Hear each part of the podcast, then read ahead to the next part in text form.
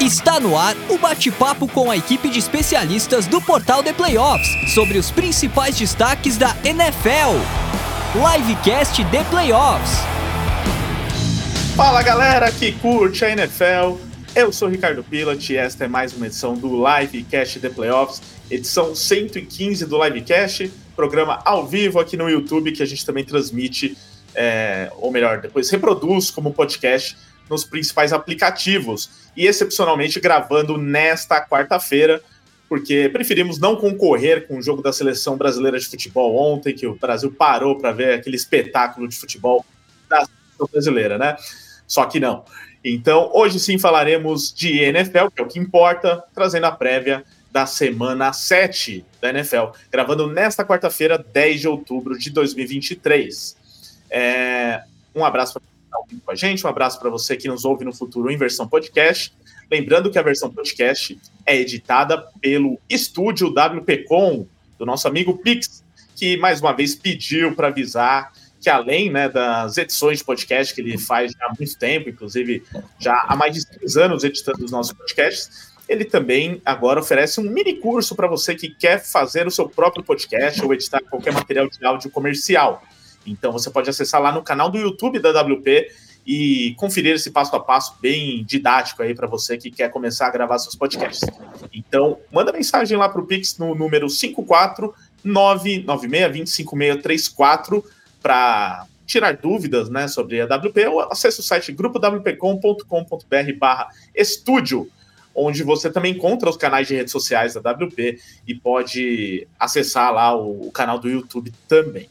E além disso, fica aquele recado também, mais para quem é mais recente aí nas últimas transmissões, talvez não tenha visto, é que temos agora uma parceria com a Centauro, um cupom de desconto para você que quer fazer suas compras lá. E usando o cupom PLAYOFF10, você tem 10% de desconto, de desconto nas suas compras, mesmo em produtos que já tenham desconto lá na Centauro. Então faz o teste, entra lá no site, procura lá seu material preferido, é, o que você está buscando, né? Em breve aí tem Natal, você já pode começar a fazer suas pesquisas. Aí você aplica lá o cupom PLAYOFF10, que inclusive é ilimitado, pode usar milhões de vezes, tá? E você vai ver que o, desconto ele é adicionado mesmo se o produto já tiver desconto. Então vou deixar aqui o cupom na tela, ele também está disponível na descrição do podcast. Agora sim vou apresentar a minha equipe. Mais uma vez estou muito bem acompanhado aqui. É, primeiro vamos lá com Mia Mastrocolo, que está com camisa do Derek Carr. Não sei se eu fico feliz com isso, né? Mas é camisa da época dos Raiders, então tudo bem. E aí, Mia, beleza? Boa noite, boa noite, Rafa, boa noite, Lucas, boa noite, Rica, boa noite todo mundo que está acompanhando a gente. Bom dia, boa tarde, boa noite para quem escuta a gente no futuro. Tô aqui de Raiders, é, em, é porque você me botou para falar dos Raiders, você botou para falar dos Saints, aí eu vim trajada, né? Não, não teve como. E vamos que vamos, que já é semana 7. Boa, mandou bem na escolha, então, se foi esse o motivo. Com a gente também, Rafael Fraga, direto de Boston. Tá calor aí, Fraga? Tá até de regata, tudo certo? tudo certo, tudo certo. É, vai esfriando, aí a patroa liga o, o heater, né? Vai esquentar bastante a cara, eu que sou calorento, eu quase morro, né? Então, em vez de ficar todo suado aqui, eu decidi tirar a camisa de cima. Pois isso aí, um prazer, boa noite a todos. Lucas, Mia, Pilot, né? A galera que tá ouvindo a gente, é um prazer estar aqui com vocês. E vamos lá, na semana 7, já estamos já tendo mais um pouco de noção de quem é contender e quem é pretender na NFL nessa, nesse estágio da temporada, né? É isso, e com a gente também, Lucas Oliveira, ele direto de Mogi das Cruzes, Lucas, é isso, né? E algum destaque inicial, né? Alguma coisa a acrescentar nesse começo de programa? Alguma cornetada ao New York Giants ou tá tranquilo? Não, boa noite, boa noite, Rica, boa noite, Fraga, boa noite, Mia, boa noite a todos que nos assistem aqui na nossa versão ao vivo. Um abraço a todos que nos escutam no futuro. Cara, eu poderia trazer algumas questões relacionadas aos Giants, como a gente tem falado recentemente, aquela, aquela pass interference que não foi dado né, no final do jogo, mas aí os Giants também deram um tiro no pé, mas eu vou trazer que acabaram os invictos, né? Acabaram os invictos na temporada, não temos mais invictos. Um time que não venceu nenhum jogo, que é os Panthers, infelizmente, mas nada de times é, imbatíveis, então Miami Dolphins e New England Patriots é, agradecem é, ter uma temporada regular, perfeita, e os Dolphins o único time da, da história da NFL a ser campeão é, sem perder nenhum jogo, né? É isso. E antes de passar os recados aqui que a gente passa semanalmente, mais uma vez é, eu quero acrescentar uma interação aqui, como a gente fez semana passada, e foi bem legal, tivemos bastante gente nos comentários, como já tem uma galera aqui nos comentários, façam como essa galera aqui, ó, o Rob Reis já tá com a gente, o Ulisses Silva falando que Bills e Giants foi muito ruim, é, tem jogos piores, hein, Ulisses? O Luiz Carlos Figueira diz que Hurts garoteou contra o Nanico de Nova York no domingo, o Arilson Souza diz que esse ano a NFL é das defesas, pelo menos até agora, André Cunha mandando um Gol Niners, Flávio Vieira é, dizendo que o Sunday Night Football será de arrasar, e será nosso primeiro assunto, né? Dolphins e Eagles. Mas antes disso, aquela interação surpresa aqui que eu combinei com o pessoal antes do começo do programa também, que é o seguinte, ó. Qual o seu time favorito fora o time que você torce? Então, você que está aí no chat, você que está ouvindo em podcast, onde também agora, por exemplo, no Spotify, você pode acrescentar interações, comentários né, nos podcasts. Qual é o seu time favorito ou para qual time você torceria se não fosse o time que você escolheu, o time que você torce? Eu, por exemplo, estava aqui falando para eles que o meu time favorito, o meu segundo time, é o New York Jets, para surpresa de muitos, né? Porque teoria não tem nada a ver com o meu Saints que está aqui, mas é porque eu gosto muito dos times de Nova York, nas outras ligas tal. Então, por um bom tempo, eu flertei torcer para os Jets, aí no fim das contas escolhi o Saints e deixo os Jets mesmo apenas como simpatia, né? Tanto que eu nem, nem xinguei aqui o Luiz que falou que é o Nanico de Nova York no domingo, porque eu não torço para os Jets, também não vou defender tanto assim. Mas o meu preferido é o New York Jets. E o seu, Mia Mastrocolo? Olha, e por quê? Se eu, se eu não fosse Green Bay Packers, eu provavelmente seria New York Giants sempre gostei de. Sou apaixonada por Nova York, sou realmente apaixonada por Nova York. Gosto, simpatizo com, com, o, com o Giants, gosto, sempre gostei muito do Eli, etc. Então, provavelmente eu seria uma sofredora como o Lucas. Olha aí, hein? E o seu, Lucas, então? Já que o Giants foi o Cara, segundo time da minha.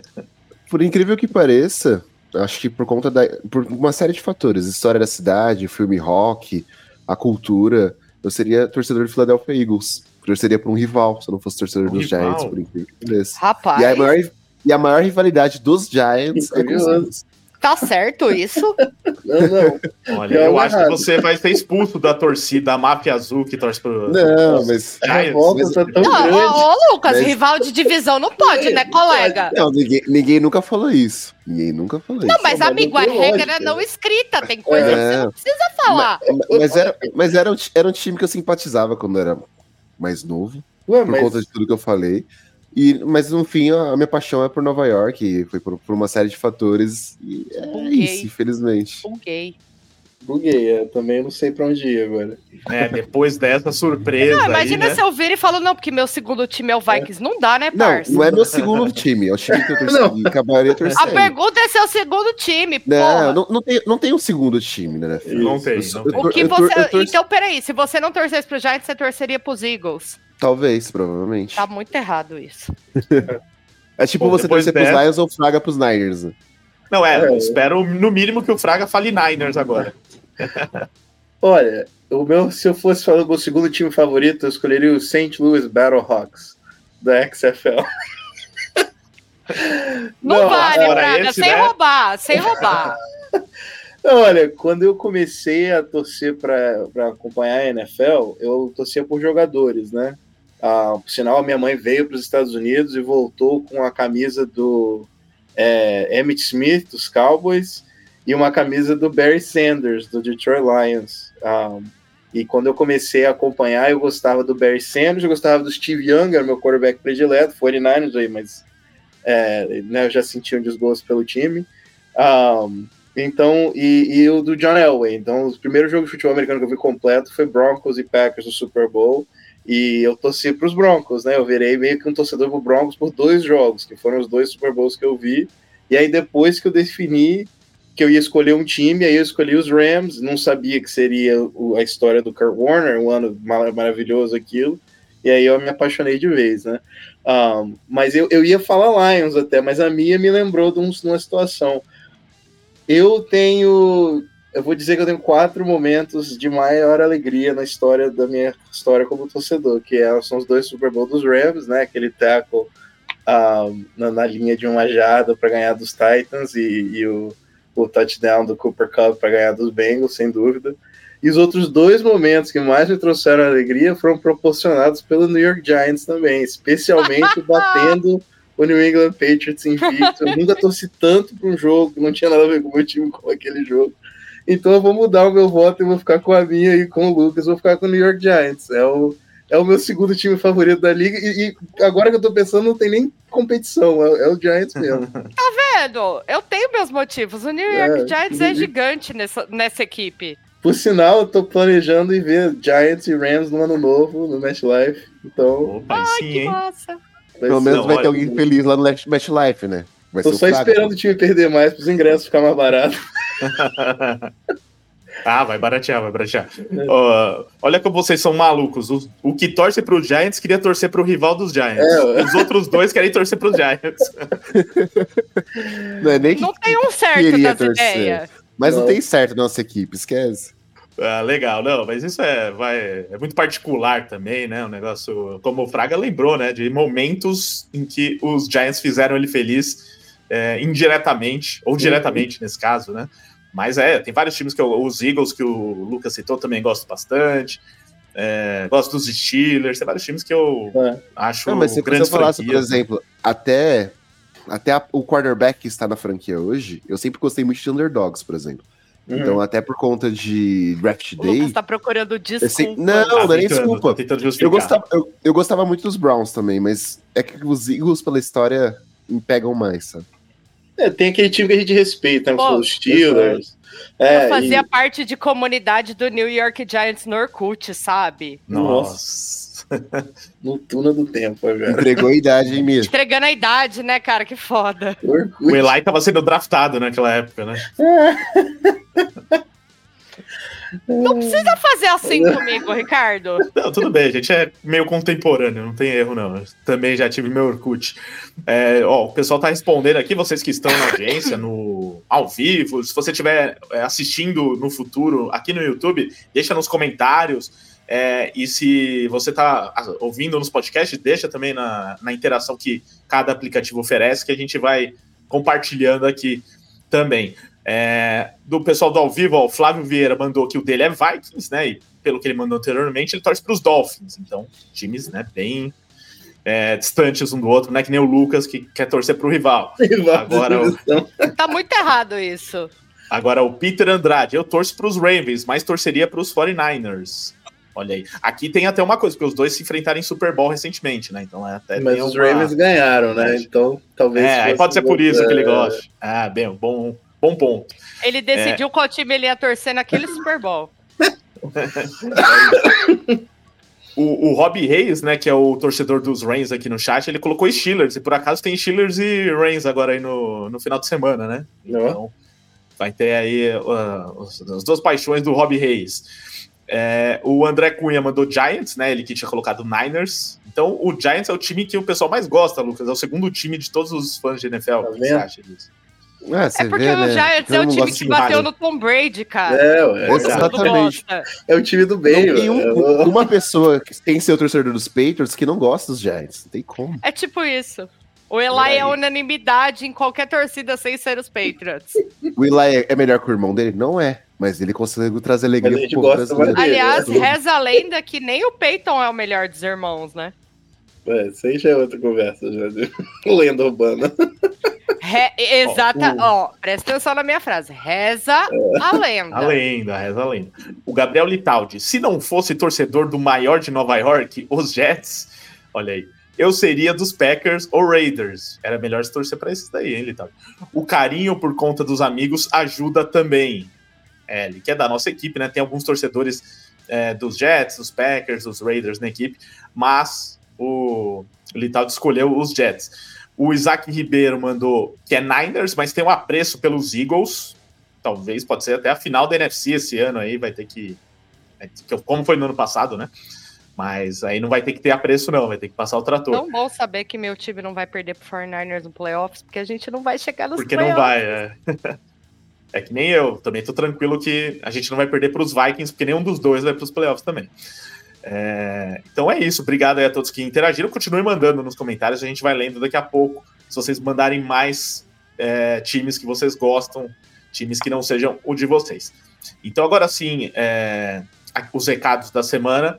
É, continue mandando primeiro é, mensagens aqui no chat, a gente vai lendo e respondendo durante o programa, mas a gente prioriza quem manda superchat, tá? Fica essa dica. É, vai ficar passando aqui embaixo ó, essa mensagem, mande superchat. Então, você que está no YouTube ao vivo, pode fazer uma pequena contribuição a partir de dois reais no chat e vai ter sua mensagem lida, não importa qual seja o assunto. Se você quiser falar, é, tem que ser de NFL, né? Começa por aí, né? Também não é qualquer coisa que a gente vai falar, mas fala, fala de NFL e, e propõe o seu assunto, por exemplo, nessa semana temos bye week, né? Então alguns times não jogam. Se você quiser que a gente fale do seu time, manda o superchat, a gente fala e dá a prioridade para você. Além disso, fica aquele recado para que você se inscreva no canal do YouTube do The Playoff se ainda não for inscrito. Ative o sininho também para receber notificações de novos vídeos, sempre vídeos novos de NFL e dos demais esportes americanos. É, e deixa o like também, aproveita aí, todo mundo que está na audiência, deixa o like agora, assim você ajuda o YouTube a entender que o vídeo é relevante. Isso é de graça, né? O superchat eu ainda estou cobrando, mas o, o like é de graça e não custa nada você deixar agora. É, além disso, pedimos mais uma vez também para que você nos siga nos canais de podcast, né? Muito legal que a gente tenha também a audiência de vocês nos canais de podcast. Estamos em todos os aplicativos. Procure lá por The Playoffs. Estamos no Spotify, Deezer, Amazon Music, Google Podcasts, Apple Podcasts, SoundCloud e por aí vai. E aí, além do livecast, que é publicado como podcast, a gente também tem o Domingo de NFL, que sai toda segunda de manhã falando da rodada de domingo, que é o dia mais importante do futebol americano, e com análise completa da rodada, né? Então, se você quer ouvir aí um recap do que aconteceu na semana 6, tem lá disponível como podcast. Siga o The Playoffs lá no seu canal de podcast e aí toda semana você fica de olho no domingo de NFL. E temos também podcast das demais ligas, né? Inclusive vai começar a NBA agora, vai ter lá um especial. É, vai ter. É, teve prévia da NHL começou recentemente, vai ter prévia da World Series, né? Que vai ser a decisão da MLB, tá quase se definindo. Então, vale a pena também nos seguir nos canais de podcast. Também temos o nosso grupo de NFL no WhatsApp, vale sempre lembrar disso, né? Manda mensagem para a gente no número 11 946668427. Diz que ouviu o livecast e que quer entrar no nosso grupo de NFL. A gente te adiciona, um grupo lá com vários fãs do The Playoffs, no, é, dos podcasts, dos vídeos, do site e que debatem NFL diariamente. E durante a rodada de domingo, então, é coisa de maluco, assim. Se você perde duas horas ali do chat, já vem umas mil mensagens. Então tem que ficar de olho o tempo inteiro no grupo para debater com a galera. E, e é isso, né? Lembrando também, theplayoffs.com.br barra NFL para o melhor conteúdo e notícias diárias sobre NFL. Agora sim, chega de merchan, vamos ao que interessa, que é o nosso, a, a nossa prévia da rodada da semana 7. E como já vocês já devem ter visto aqui na thumb do vídeo do YouTube, o, vi, o, o primeiro jogo é Dolphins e Eagles, que vai ser o Sunday Night Football da rodada, um baita jogo que só não vai ser assim mais é, esperado porque os Eagles perderam a invencibilidade no último jogo, eu acho, né? Se fosse o jogo que pudesse tirar a invencibilidade dos Eagles, é, teria ainda esse fator extra. Mas sendo é, um jogo entre dois times de campanha 5-1, que no caso dos Dolphins, um time que tá encantando, né? Tá dando gosto de ver, né? Um time que realmente é muito insinuante no ataque, principalmente, e é muito legal de assistir mesmo. Teve é, um tropeço na temporada, que foi aquela derrota para os Bills, onde tomou um atropelo, mas em todos os outros jogos vem passando por cima dos seus adversários. Contra é, esse Philadelphia Eagles, que eu acho que, eu até falei em algumas transmissões anteriores aqui, que vinha me decepcionando um pouco. Eu tava meio cabreiro com os Eagles, assim, vinha ganhando jogos já meio arrastado, eu esperava um pouco mais dos Eagles, e aí, para mim, não foi surpresa até ter perdido para os Jets, porque em outros momentos os Eagles também não, não mostraram a força que eles têm, que o elenco dos Eagles tem. Então, não me surpreende tanto. Agora eu quero ver como que vai ser isso na prática, né, esse jogo entre Dolphins e Eagles. Se talvez essa derrota sirva até para ligar um sinal de alerta nos Eagles, eles começam a jogar mais e o que se espera deles. É, uma, da, uma das notícias sobre esse jogo é que o Devonta Smith é, tá com uma lesão na coxa, a gente não sabe se ele vai jogar nessa partida, mas de resto, os principais jogadores das duas equipes vão estar disponíveis. Vou começar essa com o Lucas, depois Mia e Fraga complementem. O que vocês estão esperando desse jogo aí? É, dois times com muitas peças no ataque, com defesas também fortes. É, diz aí, Lucas, sua expectativa e depois os seus colegas complementam. Esse vai ser o teste de fogo para o Miami Dolphins de diversas maneiras, né? Os Dolphins que pegaram adversários que, na sua grande maioria, tirando o Buffalo Bills, uh, tem um recorde de mais derrotas que vitórias na temporada. Uh, aplicaram placares elásticos, né? Por exemplo, de Denver Broncos. Uh, mas me preocupou esse começo de jogo contra o Carolina Panthers. Tudo bem que um susto de vez em quando é esperado, mesmo com a vitória, mas não esperava que os, os Panthers fossem abrir o 14 a 0 nesse jogo contra, contra os Dolphins. O que me preocupa um pouco de como a defesa dos Dolphins ela fica exposta em dados momentos, né? Uh, esse possível retorno de Jalen Ramsey uh, vai ajudar muito essa secundária, porque o Eli Apple tem sofrido em muitas das jogadas que enfrenta os recebedores uns, o recebedor 1 um do, do time adversário. Então, de fato, vamos ver como vai ser, é, como essa secundária, né, como essa defesa ela vai lidar com um ataque que costuma ser explosivo, por mais que venha aos trancos e barrancos nesse momento, em dados momentos de jogos, né, tenha cometido alguns erros. A lesão do Lane Johnson preocupa, porque a partir do momento que ele saiu do jogo, a pressão que os Eagles sofreram na defesa dos Jets pelo lado direito da linha é, foi muitas vezes decisiva nos confrontos da, da, da linha de scrimmage, né? Uh, então, esse status de não possivelmente não ter o Lane Johnson no jogo pode ser preocupante para os Eagles, porque o pass rush dos Eagles, do, dos Dolphins, não é, é, assim, um dos melhores da liga, mas é um pass rush interessante, querendo ou não, por, por, uma, por ter a peça Bradley Chubb também. Eu quero ver como esse ataque também dos, do, dos Dolphins explora tão bem as jogadas em profundidade, que tem um, assim, as big plays, uma grande arma, vai enfrentar um time que às vezes tem certos problemas realmente contra uh, esses, esses, jogadores que exploram o fundo do campo e tudo mais. Vai ser interessante ver essa defesa do, dos Eagles atuando, porque essa linha ofensiva por muito tempo do, dos Dolphins ela foi criticada, ela foi uma das piores linhas ofensivas da NFL, mas ela tem protegido o Tua muito bem. E o Tua tem que ser protegido de fato, né? Se o Tua sofrer mais uma concussão na carreira dele, é, pode ser que, que a carreira dele acabe de vez. Então acho que os Dolphins se preocuparam muito nessa questão em proteger o Tua Tagovailoa nessa temporada. E os Dolphins têm feito um jogo muito inteligente, né? Mike McDaniel, ele tem feito chamadas muito boas. Eu pensei que com a lesão Devon Chain, os Dolphins iam acabar sofrendo um pouco, mas não conseguiram explorar bem o Mostert uh, em dados momentos. E, assim, né? A arma Tariq Hill ela é muito importante. E quando ela não funciona, o time ainda tem o Jalen Waddle. Então, esse é um embate que, assim, os ataques eles vão ser muito importantes nesse jogo, mas eu quero ver como as defesas vão atuar. A defesa do, dos Eagles tem uma, um, um pass rush muito forte, tem um front seven muito forte, mas a secundária, em dados momentos, deixa a desejar contra esses speedsters. Então, como o Tyreek Hill vai, vai enfrentar né? uh, Darius Slay, como, como o time como um todo vai fazer essa cobertura com James Bradbury. Enfim, eu acho que vai ser um duelo onde os Dolphins pegam mais um time forte, como foi o Buffalo Bills, e que tem um recorde positivo.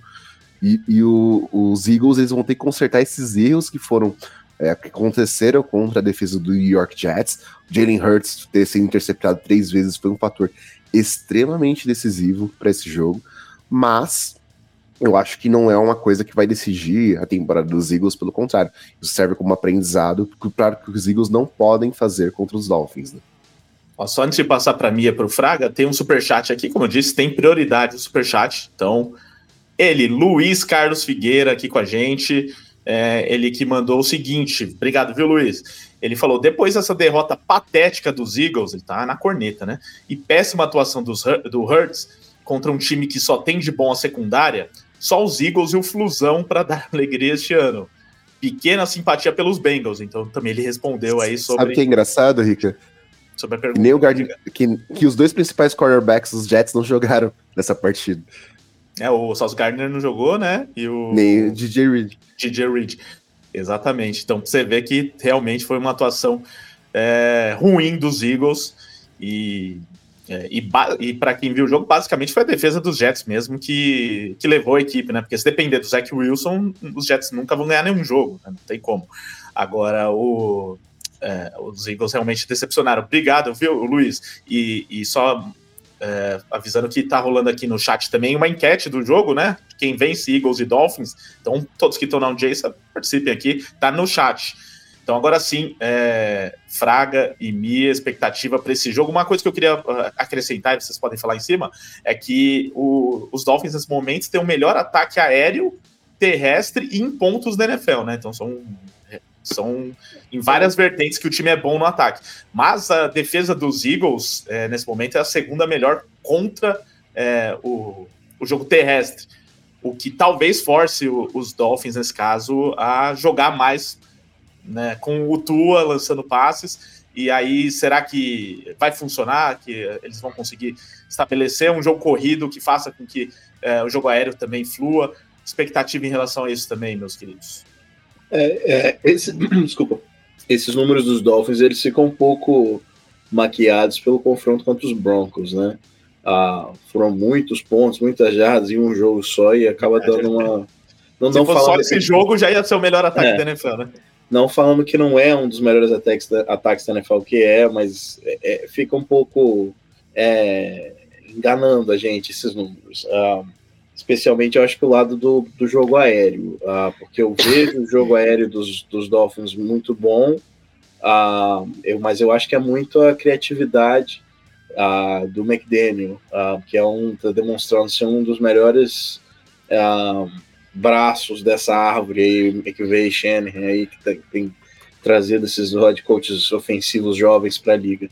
o que eu vi que aconteceu muito no último confronto dos Eagles foi uh, o Robert Sala, né, que também é uma das grandes mentes defensivas da liga, e ele tem, ele quando ele consegue encaixar o seu esquema e perturbar o quarterback, ele faz isso muito bem, e às vezes ele tira o, o quarterback completamente do seu jogo.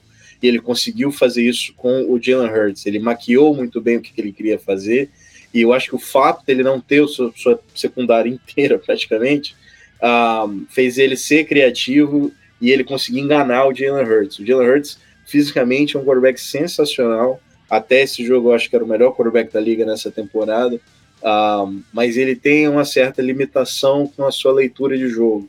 Uh, isso, quando for resolver com o braço, né, com as pernas, ele consegue ler muito bem onde tem o espaço e hora para correr. Mas com os braços, já vi ele ser enganado uh, por essas secundárias um pouco mais complexas e, e forçar esses erros. Uh, coisa que eu não vejo os Dolphins conseguindo fazer. Uh, os Dolphins têm uma defesa muito boa, mas os Dolphins não têm a capacidade de pressionar o Jalen Hurts como os Jets tiveram. Uh, e com uma defesa um pouquinho mais old school, eu não sei se eles vão conseguir ter o mesmo sucesso contra um Jalen Hurts, que eu não acredito que vai ter dois jogos ruins consecutivos. Ou pelo menos não nesse nível que a gente viu uh, na semana passada. Então, com isso eu digo, eu acredito que vai ser um jogo explosivo, de bastante ponto, um grande jogo, um divertido a gente se vê. Ah, essa, como falei, a criatividade do McDaniel, o, o, o, a explosão do time dos Dolphins vai conseguir abrir espaço nessa secundária dos Eagles, que também não é muito boa. Ah, mas o jogo vai ser, eu acho que quem consegue perturbar o outro quarterback mais e forçar os erros. E aí, nesse detalhezinho do erro, a gente vai ter aí quem, quem que vai vencer esse jogo. Olha, eu acho que vai ser um jogo muito legal para você pegar e chamar o coleguinha que não conhece NFL para assistir. Vai ser um jogo muito divertido na questão de pontos, etc. A gente tem o Eagles vindo de um, de um jogo muito difícil contra os Jets, onde a gente viu vários problemas ali do, de, onde o Eagles estava tentando se encaixar e não conseguiu. Eu acho que isso vai ter uma mudança da semana passada para cá. Os Dolphins têm tido partidas muito interessantes essa temporada. Teve o jogo absurdo contra os Broncos, etc. Mas mesmo contra o Bills foi um jogo bem, bem interessante de se ver. A gente tem a volta da a, a volta do MC que vai melhorar muito a defesa, porque o Eli Apple não adianta. Toda vez que você escuta o nome dele da televisão, é porque ele tá fazendo cagada. você nunca escuta o nome dele seguido de nossa, uma jogada boa, nossa, uma coisa certa. Não. É sempre que ele tá fazendo cagada. Então isso vai aí fazer uma boa diferença. E acho que vai ser um jogo muito, inter... muito divertido, mas não acredito que o Eagles tenha uma sequência de dois jogos assim com tanta dificuldade como foi contra o Jets. E acho que vai dar uma vitória do Eagles aí. Mas não imagino que o placar seja de muita diferença, não. A gente vai ter aí um, um placar apertado. É, e uma coisa que eu tô é, querendo ver em relação aos Dolphins é porque muita gente está falando que os Dolphins quase não enfrentaram ninguém até agora e quem eles enfrentaram perdeu. Né? Perderam para o Buffalo Bills. Acho que o único outro grande jogo que eles ganharam foi contra o Chargers lá na primeira semana, que foi aquele jogaço também. É, mas realmente, né, eles pegaram adversários fracos, tirando esses até agora. Então o Eagles vai ser realmente um, um ótimo teste aí é, para esse time dos Dolphins, que mesmo assim, quando pegou adversários fracos, ganhou muito bem, né? Passando o trator. Até esse jogo contra os Panthers aí, achei que seria um, um jogo meio complicado pro, pela forma como começou, né? Com 14 a 0 para os Panthers, mas eles se recuperaram muito bem. Então, realmente é um time que está dando gosto de ver, mas contra os Eagles, talvez o buraco seja mais, mais embaixo, apesar dos Eagles também virem de um jogo ruim que eles perderam, né?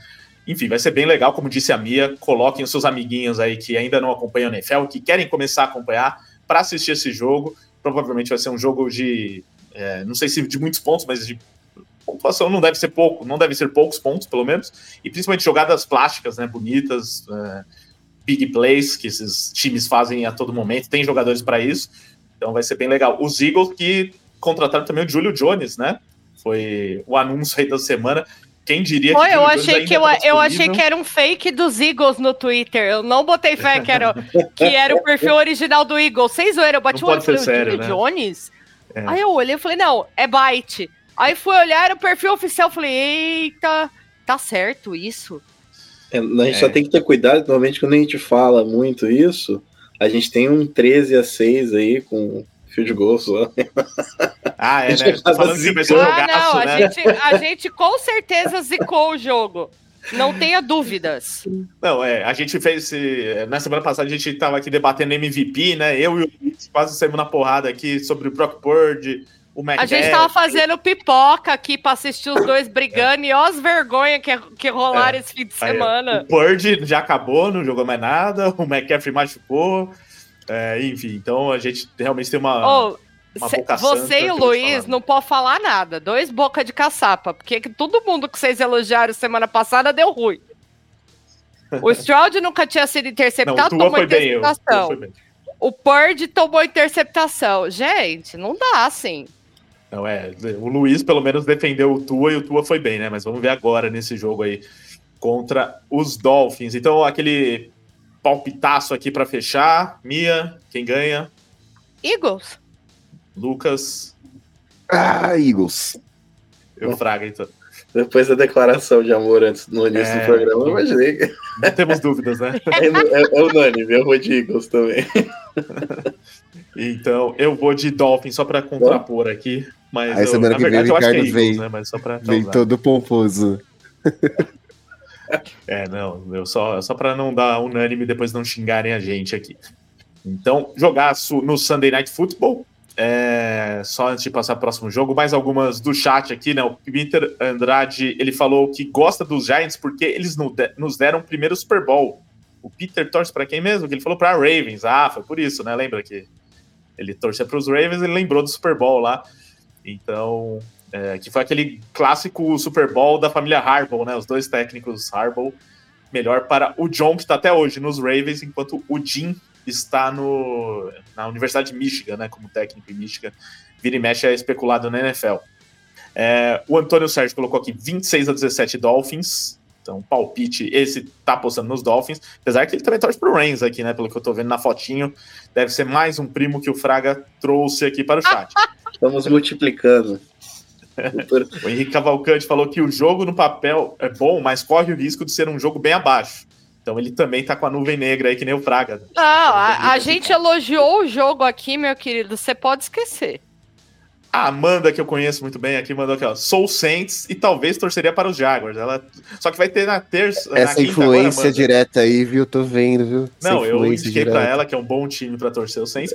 Só que vai ter Saints e Jaguars agora na quinta, né? Então. Miga, é que- golpe. Espero que os Jaguars É golpe, não passem o corre. trator no Saints, porque senão talvez ela mude de ideia, né? Porque tem chance aí de tomar um, um couro dos Jaguars. Corre, a ainda dá fala. tempo. Ó, veio mais um superchat, o Luiz Carlos Figueira tá bondoso. Faça como o Luiz, mande superchat, participe com a gente da transmissão. Ó, se depender do Luiz, é, é uma live. Do Luiz e do Lucas vai ser live só sobre os Eagles hoje, se depender dos dois. É, o Hurts teve tempo em cada snap para desenvolver o jogo. A OL dos Eagles, como sempre, foi bem. Mas o Hurts sempre decidindo errado. Olha a corneta. Inclusive no final do jogo, que estava praticamente ganho. É, ele teve lá uma interceptação bem feia, né? Eles foram três, né? Mas uma delas ali foi bem Nossa, zoada. gente, mas sempre Mas- decidindo errado. É, sempre decidindo errado, acho que foi um pouco demais, viu, Luiz? Maia, Calma. eu queria ter o Hurts decidindo errado no meu time no- nesse momento.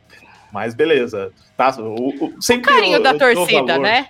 É, eu ia falar isso. Sempre eu dou valor porque o torcedor fala, porque ninguém conhece melhor seu o time do que o próprio torcedor. Então, se está dizendo isso do Hurts, ele tem seus motivos.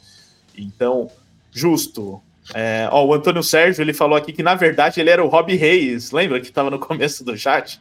É outra Ele tática é o- do- da família do Fraga de ficar mudando o nome para fingir que são vários. Ele é o Blue Beetle, não sei como é que é em português. Robbie Reyes é o Blue Beetle, se não me engano.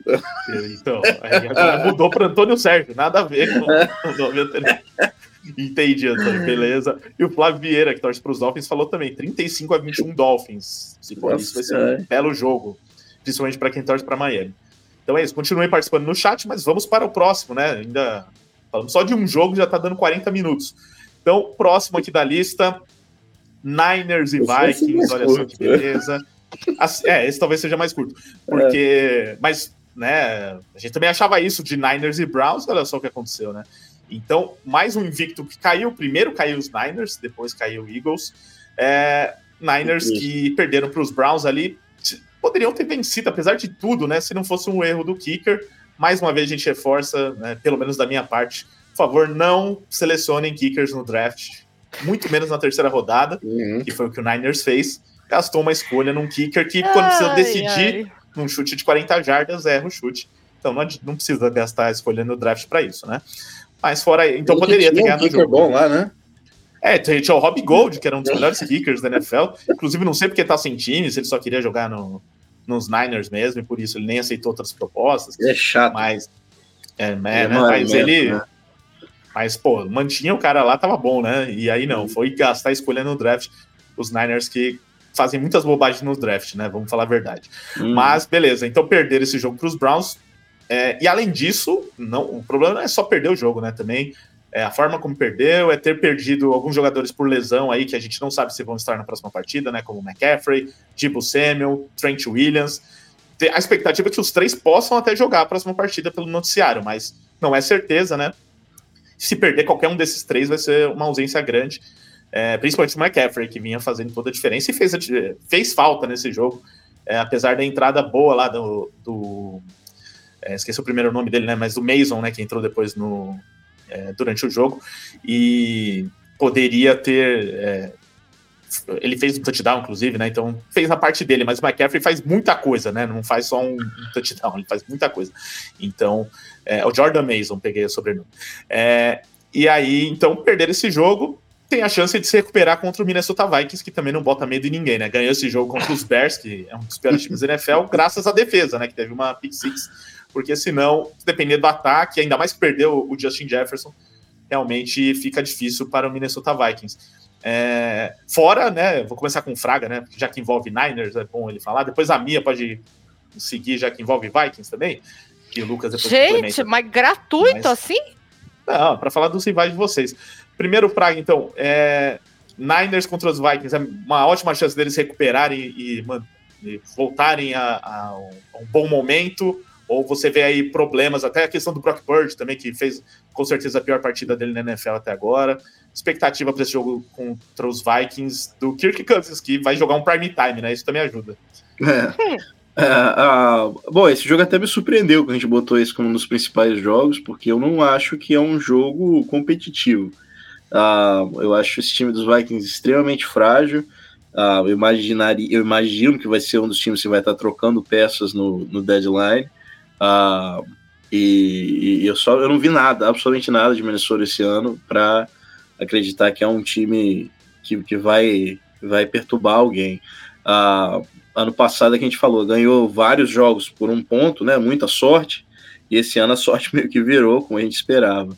Agora, sobre os 49ers, bom, é o que eu tô falando aqui, né? Você, a galera tá, acho que tá meio alucinada com o Brock Purdy, achando que Brock Purdy é quarterback de MVP, quarterback franchise, que é isso, aquilo. O Brock Purdy é um, ótimo, um ótimo piloto da máquina que o, o Shanahan monta para ele. Ele faz o estilo do Shanahan. O, o Shanahan não exige muito do seu quarterback. Um, ah, ele, ele, se ele souber. Sistema alert?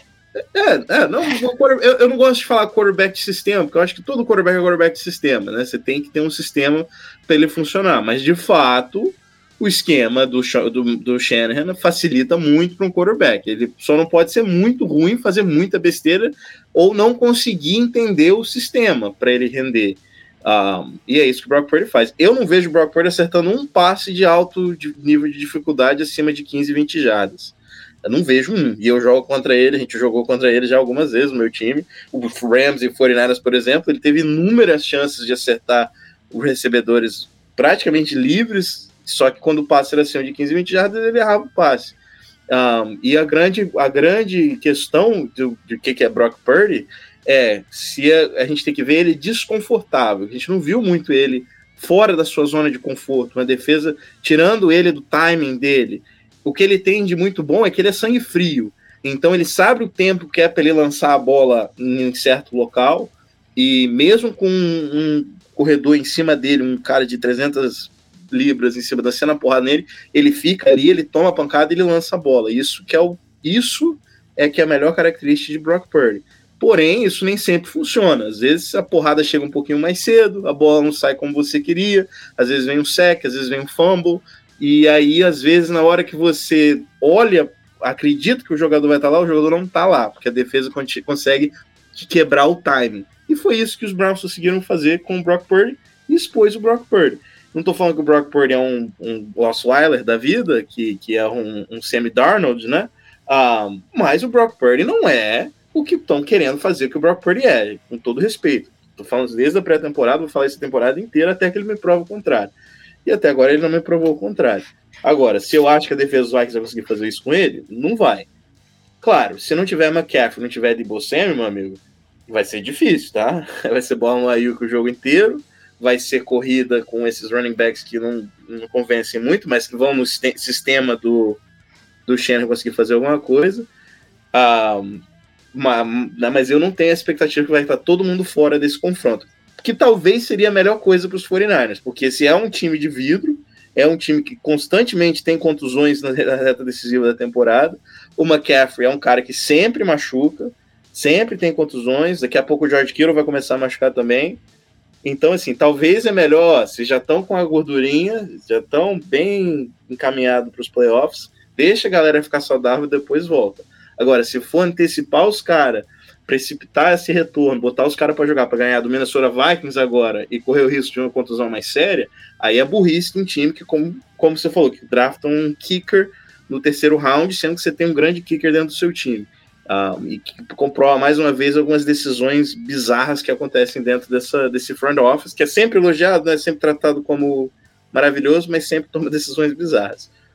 Um, com tudo isso, é como eu falo, 49ers deve vencer os Vikings com certa facilidade com parte desses, desses astros em campo. Não acho que o, que o 49ers vai ter aí uma dificuldade de vencer o Vikings, até porque o Vikings já estava com problema de fechar jogos. Com, sem o Justin Jefferson, a coisa fica mais difícil. Não é um, não é um jogo que o 49ers vai precisar estar em alto nível para ganhar e etc. Então, talvez possa ali manejar os seus jogadores de forma de não estourar ninguém porque a gente ainda tá na semana 7, são 18 semanas. Então, assim, o, a Sapucaí é grande até os playoffs. Você tem muito tempo e tem jogos muito mais importantes que você precisa preservar os seus jogadores. O Vikings não é um time que esse ano apresenta perigo, ainda mais agora, com, com a situação que o Vikings se encontra.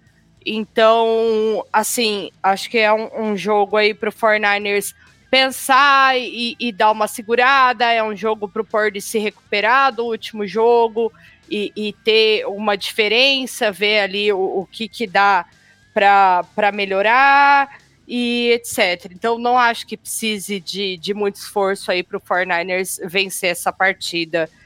E não acho que vai ser um jogo difícil, na, nada de muitos pontos ou algo do tipo.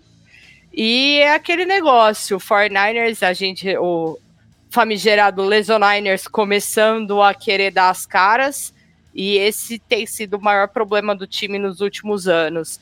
Então, vamos ver o que, que vai rolar aí, mas não, não é um jogo para desespero e é melhor você perder para um Vikings agora e manter os seus jogadores saudáveis do que apertar alguma coisa e chegar lá na frente, tá todo mundo estourado e você tá na boca dos playoffs e não tem o que fazer. Então, se tem uma hora para você dar uma segurada, é agora. Cara, acho que torcedores calma. Acho que não, como a Mia falou, não tem essa preocupação. Acho que assim, os, na, os Vikings na última rodada jogaram muito bem defensivamente. O defensivo da bola foi, foi muito bom. O time ficou dependente desse lado defensivo.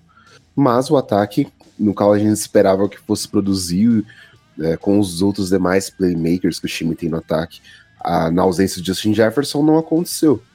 É, Hawkinson não produziu, uh, Edson não produziu, Madison não produziu. Então, assim, a defesa dos Niners é uma das melhores defesas da NFL ela vai conseguir conduzir esse jogo muito bem, na minha opinião. Por mais que o jogo seja fora de casa e tudo mais. E o Kirk Cousins, ele tem sido errático em muitos momentos durante a temporada. Isso é um fato. Uh, mas com, com, os playmakers ainda não conseguindo produzir, facilita a vida depois de uma. Não vou dizer assim, a gente está colocando muito na conta dos 49ers, uma questão que eles enfrentaram, para mim, e estatisticamente falando, em muitos fatores, a melhor defesa da liga, que era do, dos Browns. Claro que teve, tiveram as questões de que, uh, enfim, os Niners conseguiram com o Brock Purdy colocar a bola em posição de field goal para que o Jake Moody fizesse o, os três pontos e ganhasse o jogo. Erro total do Jake Moody. Mas o Brock Purdy conseguiu conduzir o time nesse momento decisivo, mesmo sem Debo Samuel, mesmo sem CMC, mesmo sem Trent Williams. Uh, então, assim, cara, os Niners têm essa condição, o Brock Purdy tem essa condição de, mesmo sem os três jogadores que eu citei aqui, conseguir liderar bem uma, uma vitória contra os Vikings. E os Vikings é, não, não vão trocar o Kirk Cousins, já declararam isso, mas eles estão pensando de fato já nesse momento no futuro da franquia. Já está se especulando uma troca envolvendo Justin Jefferson, que eu particularmente acho que não vai acontecer. O time provavelmente vai buscar um quarterback na temporada ano que vem via draft, ou assim, se não acontecer, já que a disputa às vezes parece muito grande pelos quarterbacks, pelo menos por três nomes da temporada uh, dos, dos, que vem do draft ano que vem. Caso o time não consiga, vá atrás de um outro veterano. Esse time dos Vikings não é um time que me preocupa, para ser bem sincero. Não é um time que você vai penar para vencer, mas também não incomoda tanto. Acho que os Niners vão ter uma partida tranquila, uma partida que vai ser meio que o. Não dada a devida proporção, que os Cowboys enfrentaram com os Chargers em dados momentos, uh, depois de uma derrota que não, não era tão é esperada, assim. Mas uma vitória tranquila, entre aspas, assim. Vai ser um, um, jogo que os Niners vão conseguir conduzir os dois lados da bola muito bem. Eu acho que o Brock Purdy precisa lembrar também que o George Kittle recebe além de bloquear. É, tá sendo um pouco acionado, né? Teve aquele jogo que ele fez os três touchdowns no jogo anterior, só que foram só os três únicos passes para ele no jogo, né? É, mas isso vai também das chamadas ali que estão envolvendo é, é porque ele para na primeira leitura. tem, pode também ter isso. Mas eu, eu tô mais nessa linha do Lucas em relação ao Purdy, apesar de entender o lado do Fraga, é, de que o Purdy, ele com certeza não é um, um GOAT, né? Não é o próximo GOAT, não é o próximo Tom Brady, mas ele. E é uma das coisas que o Fraga até falou, né? Da, acho que da personalidade dele, né? Que realmente é um cara com personalidade. Então não. É, ele não sentiu o jogo ali, eu acho. Ele realmente teve dificuldades enfrentando a defesa dos Browns. mas no momento que precisou, naquela última campanha, ele conseguiu conduzir o time bem até. Foi o único momento dele bom no jogo, além daquele passe pro McCaffrey, que foi um shovel pass bonito ali, mas ele estava é, muito mal até aquele momento. Naquela última campanha ele foi bem, e uh, tem muitos quarterbacks que numa última campanha daquelas não consegue passar da, é, da Ele- primeira Ele é sangue frio. first down. É, então. Ele é isso tem. sangue frio. Ele, ele não sente o momento, ele não sente a pressão, assim. Ele é sangue frio. Isso ele faz, é sensacional. A capacidade dele de superar o momento. Eu só não acho que ele tem habilidade ou a capacidade, ou aquele processamento mental, é aquela máquina no cérebro que um dos grandes quarterbacks tem, para você realmente falar que é um, sabe, aquele cara que vai carregar o time, não que ele é aquele cara que vai ser carregado pelo time, é diferente.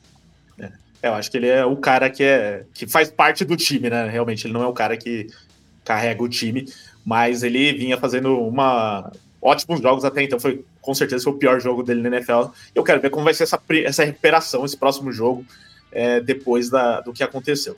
Então, esse daqui eu não vou nem fazer enquete, porque todos já foram de Niners, né? Eu que não vou falar que, que o Vikings vai ganhar esse jogo.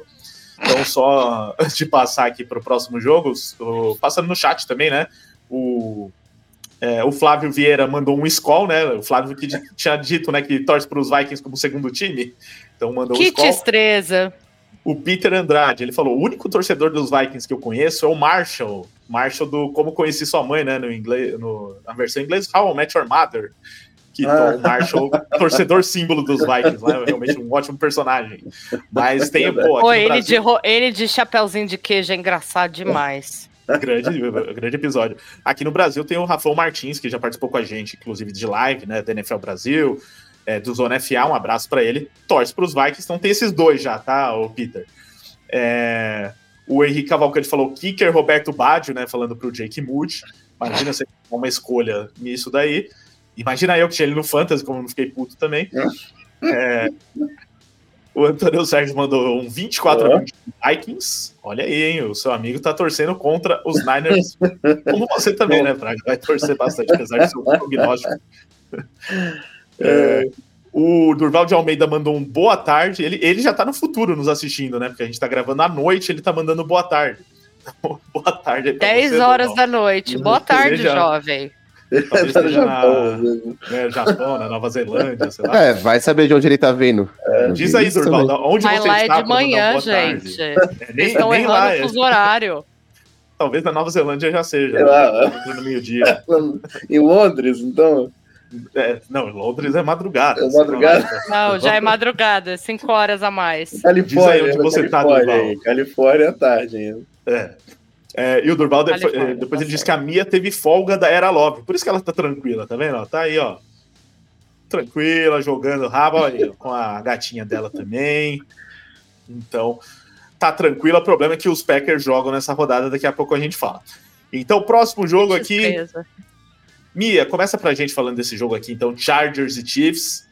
É um jogo, né, duelo de divisão e tal. Os Chiefs que vêm de cinco vitórias seguidas depois daquela derrota contra os Lions na semana 1. Não que tenham convencido muito em todos esses jogos, né? Tá sempre ali meio no limite. Um outro jogo que foi melhor. É, sofreu muito para ganhar do Denver Broncos nessa última rodada. A gente esperava muito mais facilidade. É, vai enfrentar os Chargers, que oferecem muito mais dificuldade do que os Broncos, mas que também, né, a gente viu nos últimos jogos, não tá sendo nada demais. Perdeu esse jogo contra os Cowboys também com decisões ruins aí, tanto do time quanto do próprio Justin Herbert, que também a gente pode questionar algumas coisas em relação a ele. Queria que você comentasse isso também. E os Chiefs, que apesar de serem muito criticados, talvez, porque desde a saída do Tyreek Hill não conseguiram repor a altura e tudo mais, talvez sintam falta de um jogador como ele, mas nesse momento tem o segundo melhor ataque aéreo da NFL, então o Mahomes consegue resolver qualquer problema em relação a isso. E contrataram hoje de volta o, Mer o McCall Hardman, né, que estava no Jets. No Jets não tem nada para ele fazer lá, porque o Zach Wilson não consegue acertar um passe. Então trouxe de volta é, o, o Hardman para os Chiefs, onde o Hardman várias vezes tinha big play com o Mahomes. Ele não fazia nada o jogo inteiro, né? Mas o Mahomes sempre achava ali uma boa jogada com ele, então pelo menos mais um alvo, né? Mas lógico, nada perto do Tarek Hill. Então, um time que tá fluindo do jeito dele. É, vai enfrentar esse Chargers aí com muitos problemas, consegue desperdiçar jogos que parecem fáceis às vezes. tinha oportunidade de ganhar dos Cowboys, não conseguiu. E aí, Mia, expectativa para esse jogo? Olha, o, o jogo contra o, jogo, o último jogo do Chargers quase me fez soltar a mão do Justino Herbert. Realmente fiquei muito chateada com o desempenho do, do garoto. Mas eu, eu levo sempre em consideração o ser o Chargers, que é o maior problema de todo esse time, é ele ser o Chargers. Então, vou relevar Justino Herbert por isso. Contra o Chiefs, a gente tem aquele negócio de que o Patrick Mahomes é o melhor QB da liga e o segundo melhor QB da liga é o Patrick Mahomes machucado. E a gente tá vendo que o segundo melhor QB da liga agora é o Patrick Mahomes sem alguma outra opção que não seja o Travis Kelsey. Óbvio que o time tá sentindo falta do Tyreek Hill, até porque é, é um jogador extremamente rápido, é um jogador extremamente ágil, que funciona muito bem não tem como você não sentir uma perda dessa. Sinto muito se vocês acharam que o MVS ia ser esse cara. Porque assim, não. Você conhece? Não vai né? ser. Eu, esse aí eu conheço. esse aí eu conheço de perto. Gente, não vai ser. Eu entendo que ele é rápido. Eu entendo que ele pega passes inacreditáveis, mas, gente, ele não sabe fazer o básico. Então, não, não vai ser esse cara. O Chiefs precisa aí achar é, armas tão confiáveis quanto o Kelsey é. O jogo corrido do Chiefs a gente fica procurando ainda, não é uma coisa que encaixa. Então, assim, vai ser. Oi? Olha eu. Vai ser um jogo muito bem. interessante. Vai ser um jogo muito interessante para ver contra, contra o Chargers. E vamos ver o que acontece. Espero decisões melhores no jogo dessa semana do que eles tiveram no jogo da semana passada. E espero um Justin Herbert que a gente gosta de ver, não o que jogou nessa semana 6. É, o, os Chiefs têm sempre uma dificuldade muito grande contra os, os Chargers, né? A gente tem visto isso nos últimos anos, até quando os Chargers não estão tão bem, um, eles acabam se complicando e muitas vezes perdem até um, para os Chargers. Um, é que você falou, né? Nenhum desses dois times convenceram até agora. Um, os Chiefs vencendo, mas sempre longe daquilo que a gente está acostumado a ver no final da temporada. Mas se a gente for pensar bem, o que a gente está acostumado a ver no início da temporada, né? Parece que todo ano esse time faz isso. Começa mal, começa não convencendo, a gente acha que acabou, e eles vão se encontrando, vão se encontrando, e no final da temporada tá essa aquela força que a gente está tá acostumado a ver nos playoffs. Inclusive, um, eu, eu, até, a minha falou do jogo terrestre, eu tenho gostado muito do Pacheco. Uh, gostei ano passado, esse ano também eu acho que não é aquele cara, o Landelian Tomlinson, né? Mas é um cara forte, um cara que consegue aquelas jadas difíceis. Um, o que eu acho que acontece muito com o Kansas City é, desde a saída do Tyreek Hill, eu acho que o, o Andy Reid lá, eles achavam que é só botar um cara rápido ali que ele vai conseguir fazer o que o Tyreek Hill fazia. E não tem sido o caso. E o time acaba ficando um pouco previsível, né? O, talvez não previsível, que eu, eu, acho que talvez é impossível a gente chamar um time com o Patrick Mahomes como quarterback de previsível. Um, mas falta aquele algo a mais, aquela arma a mais um, para esse time realmente decolar. Uh, e uma hora a conta vai chegar para isso. A gente não viu isso ainda, mas uma hora a conta chega. Uh, mas a minha expectativa é para um jogo extremamente equilibrado. E se a gente falou muito de Dolphins e Eagles e, e, esperando que seja um grande jogo de grandes pontos, eu acho que esse jogo vai surpreender, que vai ser aquele jogo que realmente a gente chama a galera para assistir e ver, porque esses times parecem que crescem contra o outro. E se o Patrick Mahomes é o melhor quarterback da liga e o Patrick Mahomes machucado é o segundo melhor quarterback da liga, eu acho que o Justin Herbert tem tudo para ser o terceiro melhor quarterback da liga, se não o segundo melhor quarterback da liga. É, então, eu eu sei que não está sendo um ano brilhante do Herbert. É, eu acho que o Staley acaba atrapalhando um pouquinho isso. O Staley não é um head coach para mim de NFL. Um, e sei lá, não era nunca que eu teria contratado o Brandon Staley para ser o head coach com o Justin Herbert como meu quarterback, ainda mais um contrato de calor, né, como ele estava. Um, mas eu, eu acho que nesse jogo o Justin Herbert mostra o que, que o Justin Herbert pode ser e o meu fantasy torce para um grande jogo de Austin Eckler. É muito nessa linha que o Fraga trouxe. Eu acho que o Brandon Staley está na sua última temporada como head coach dos Los Angeles Chargers. Amém? Amém, irmã. Porque assim, a evolução do Justin Herbert como, como quarterback a não evolução em dados momentos, na verdade, passa pelo Staley. Uh, toda, todo o coaching staff do, dos Chargers foi trocado mesmo, menos Brandon Staley. Então isso diz muita coisa sobre como a, esse time está sendo conduzido também, né?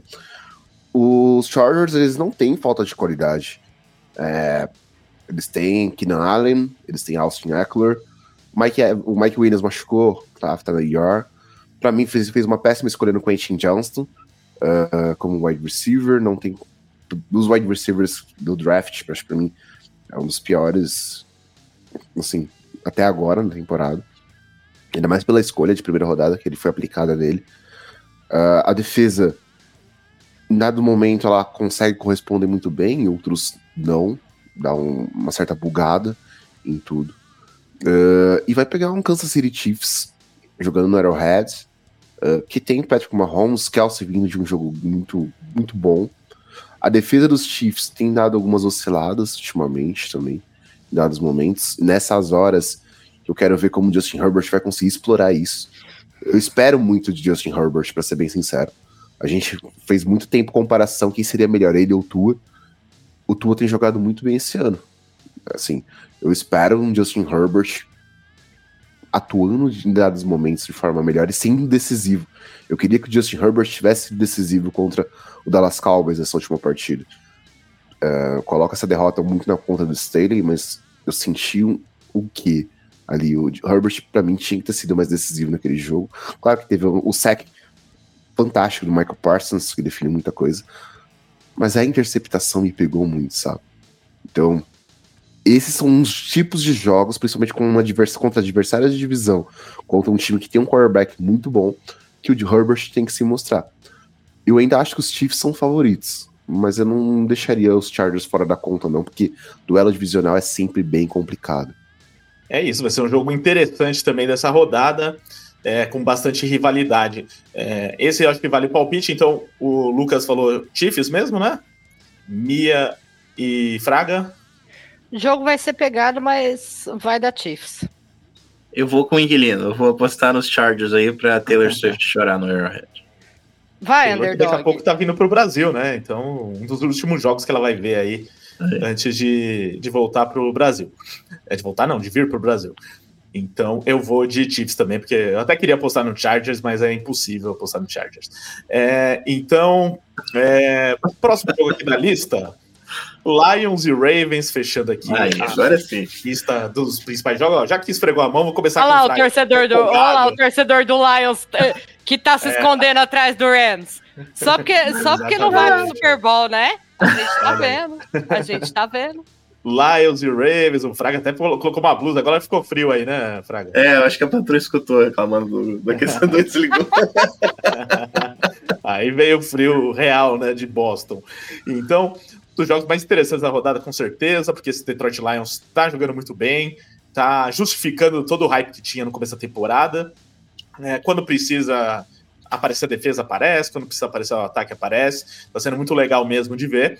É, um, uma das baixas aí para esse jogo é o David Montgomery, né, que vinha sendo um dos principais jogadores da equipe, infelizmente se machucou e vai ficar algumas partidas fora, e ainda a gente não sabe se o Jamir Gibbs vai poder voltar para essa partida, também está machucado. Então talvez tenham que recorrer de novo ali ao Reynolds. Mas, é, de qualquer maneira, eles ganharam bem aí do Tampa Bay Buccaneers, sem muitos sustos, com a defesa sendo também é, bastante forte. Então, um time que vem se mostrando aí bom diver, de diversas maneiras. Quanto o Baltimore Ravens, que apesar de também ter uma boa campanha, né? Lions 5-1, Ravens 4-2.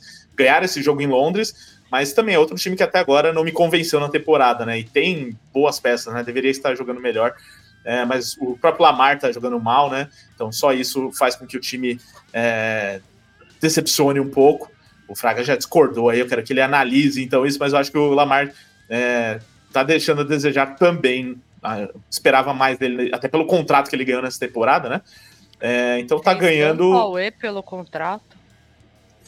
É, depois a minha complementa se ela também concorda, né? Já que ela adora o Lamar.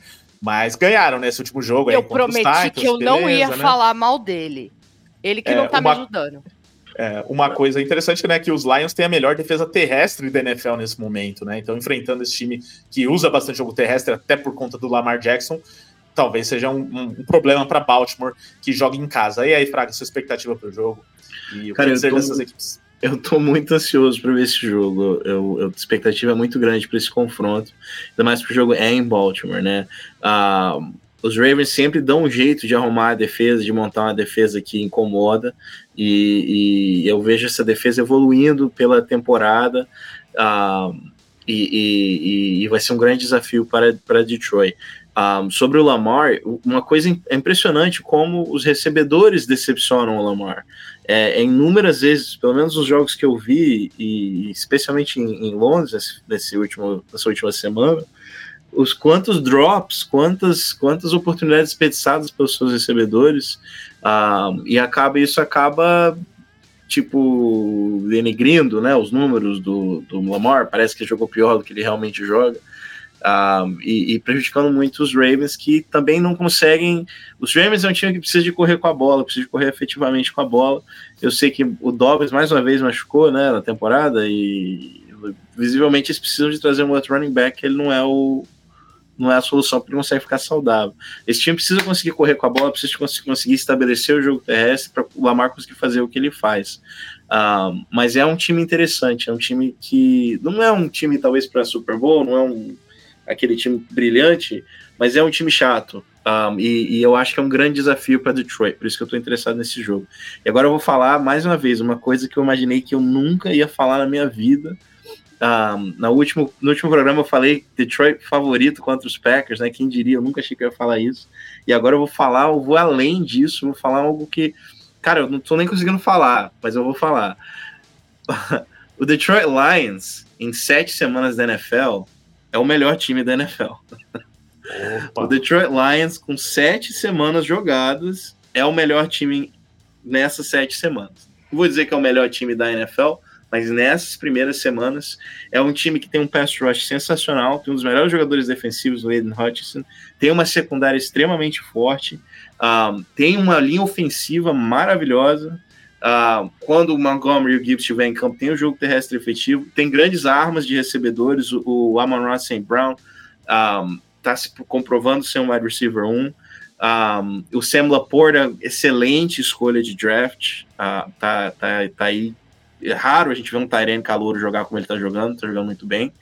E é um time muito bem treinado, um time muito bem motivado. E o meu menino, a gente brigou, a gente separou, ele seguiu o caminho dele, eu segui o eu meu. Eu sabia que foi... o seu negócio de gostar do Lions era porque você torce pro Jared Goff. É o Goff, é o Goff. A gente teve nosso sucesso, né? O casamento deu okay. certo, ganhamos o Super Bowl mas o coração sempre fica com a ex, né?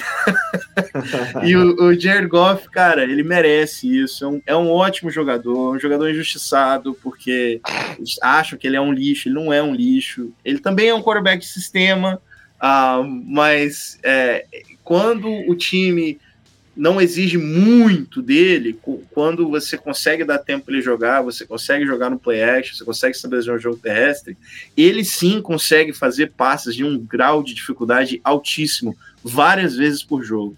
Um, e ele tem feito isso. Se você olhar os números dele nos últimos 17 jogos, que seria uma temporada inteira, olhando a temporada passada, são números espetaculares.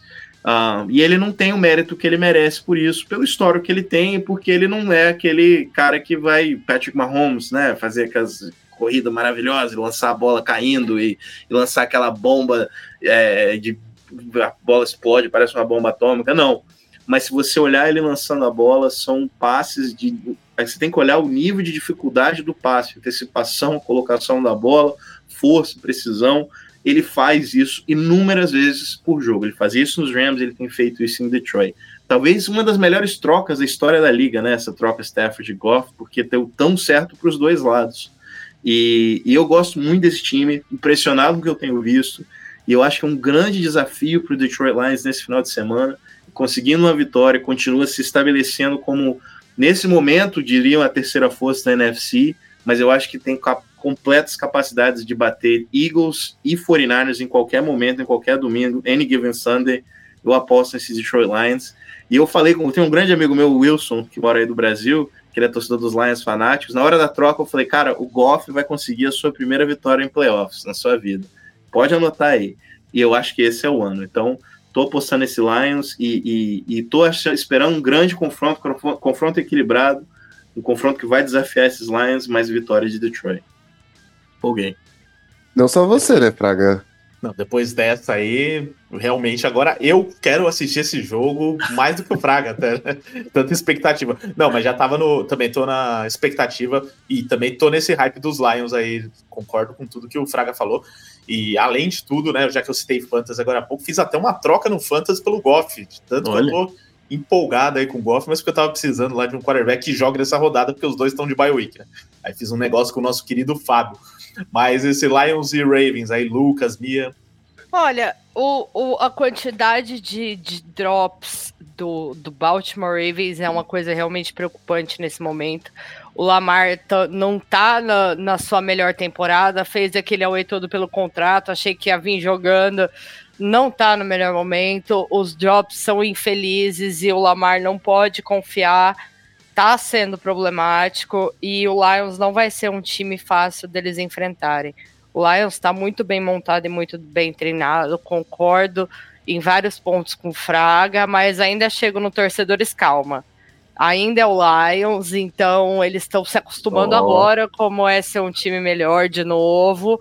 Fazia muito tempo desde, desde do, do, do Stafford com o Megatron e que o Lions tinha aí bons resultados e agora tá tendo de novo. Mas acho que o Lions pode sim vencer essa partida. E não, não vai me chocar se a gente tiver um jogo aí de alto nível, viu? Sabe não, quando espera. o irmão mais novo começa a dar aquela. ganhar o videogame e o mais velho fica assim, caramba, o que tá acontecendo? É o momento Bia agora. O irmãozinho tá. Ó, vou tá ganhar. Com medo né, do, que, do que pode vir. Diga, Lucas. Não, eu, eu concordo com a Mia que vai ser um grande jogo, mas eu, eu, eu abraço esse hype train do Fraga com, com os Lions, com, do Ricardo, do Fernando, do pessoal da nossa equipe. Porque assim, os Lions eles estão demonstrando em campo realmente que eles conseguem vencer jogos essa temporada. Uh, a Hassan Brown fez uma partida fantástica.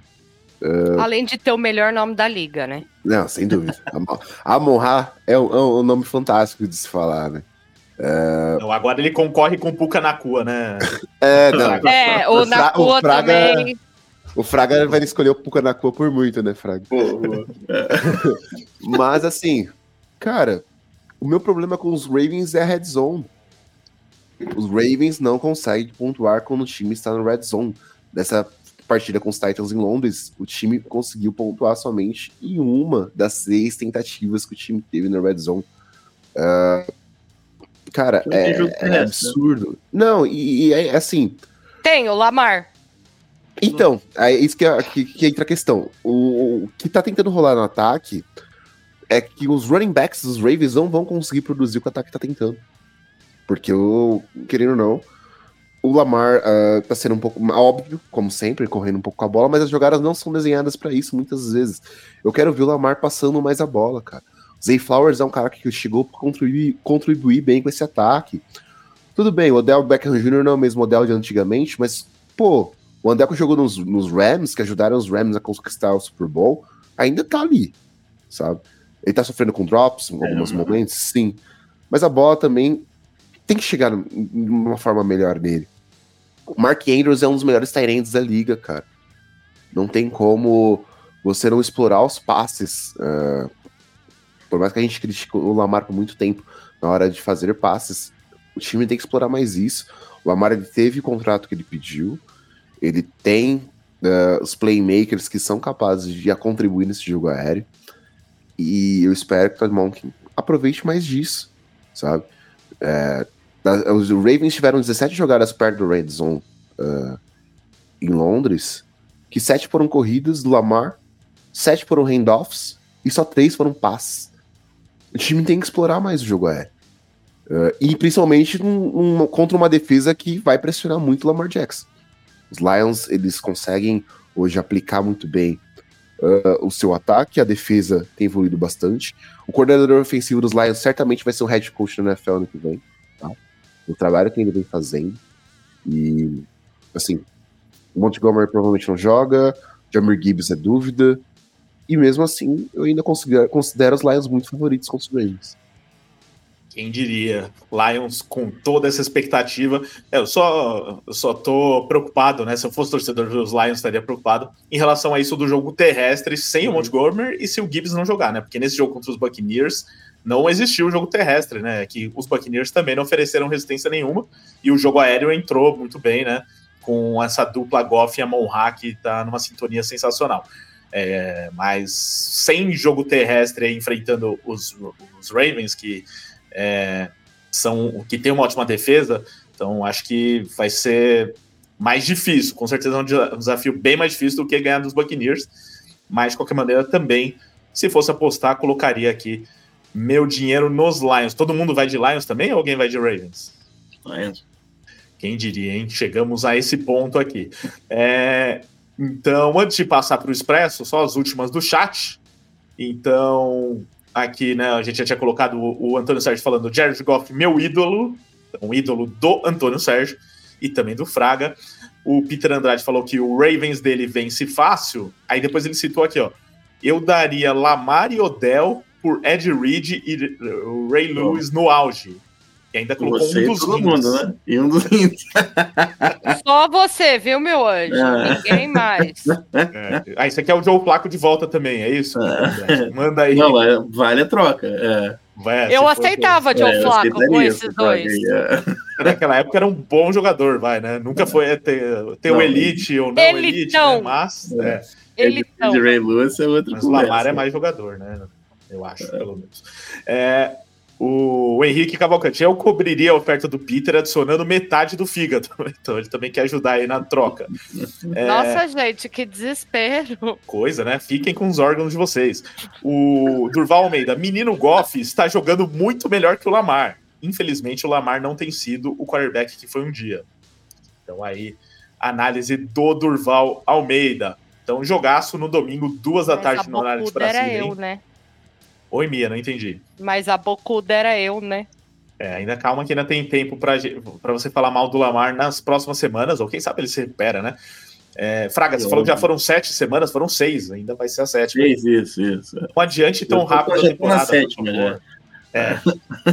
Estamos na sétima.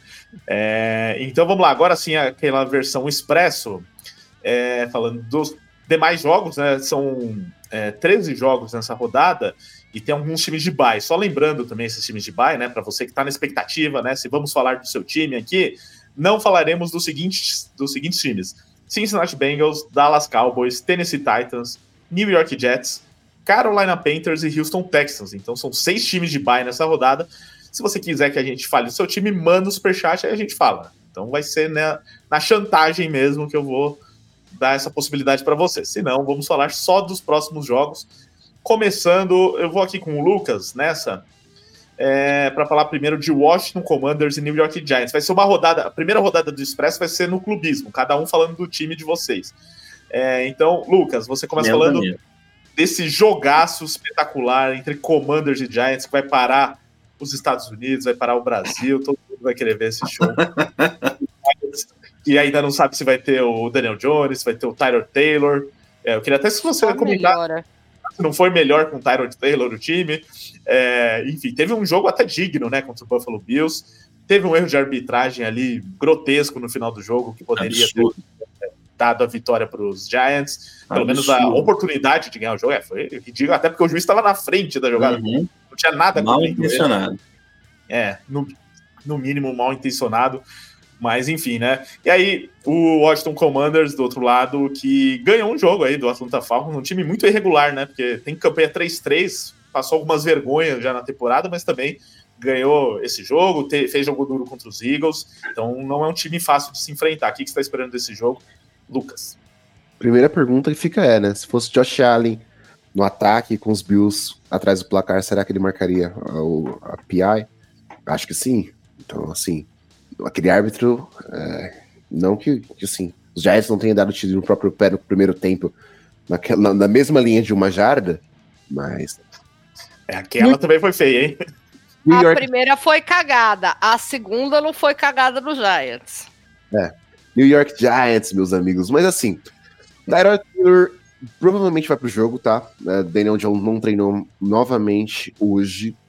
a expectativa é que, que o Tyrod jogue, né, seja o titular contra os Commanders.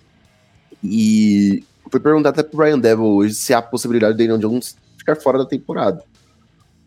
Ele falou absolutamente não.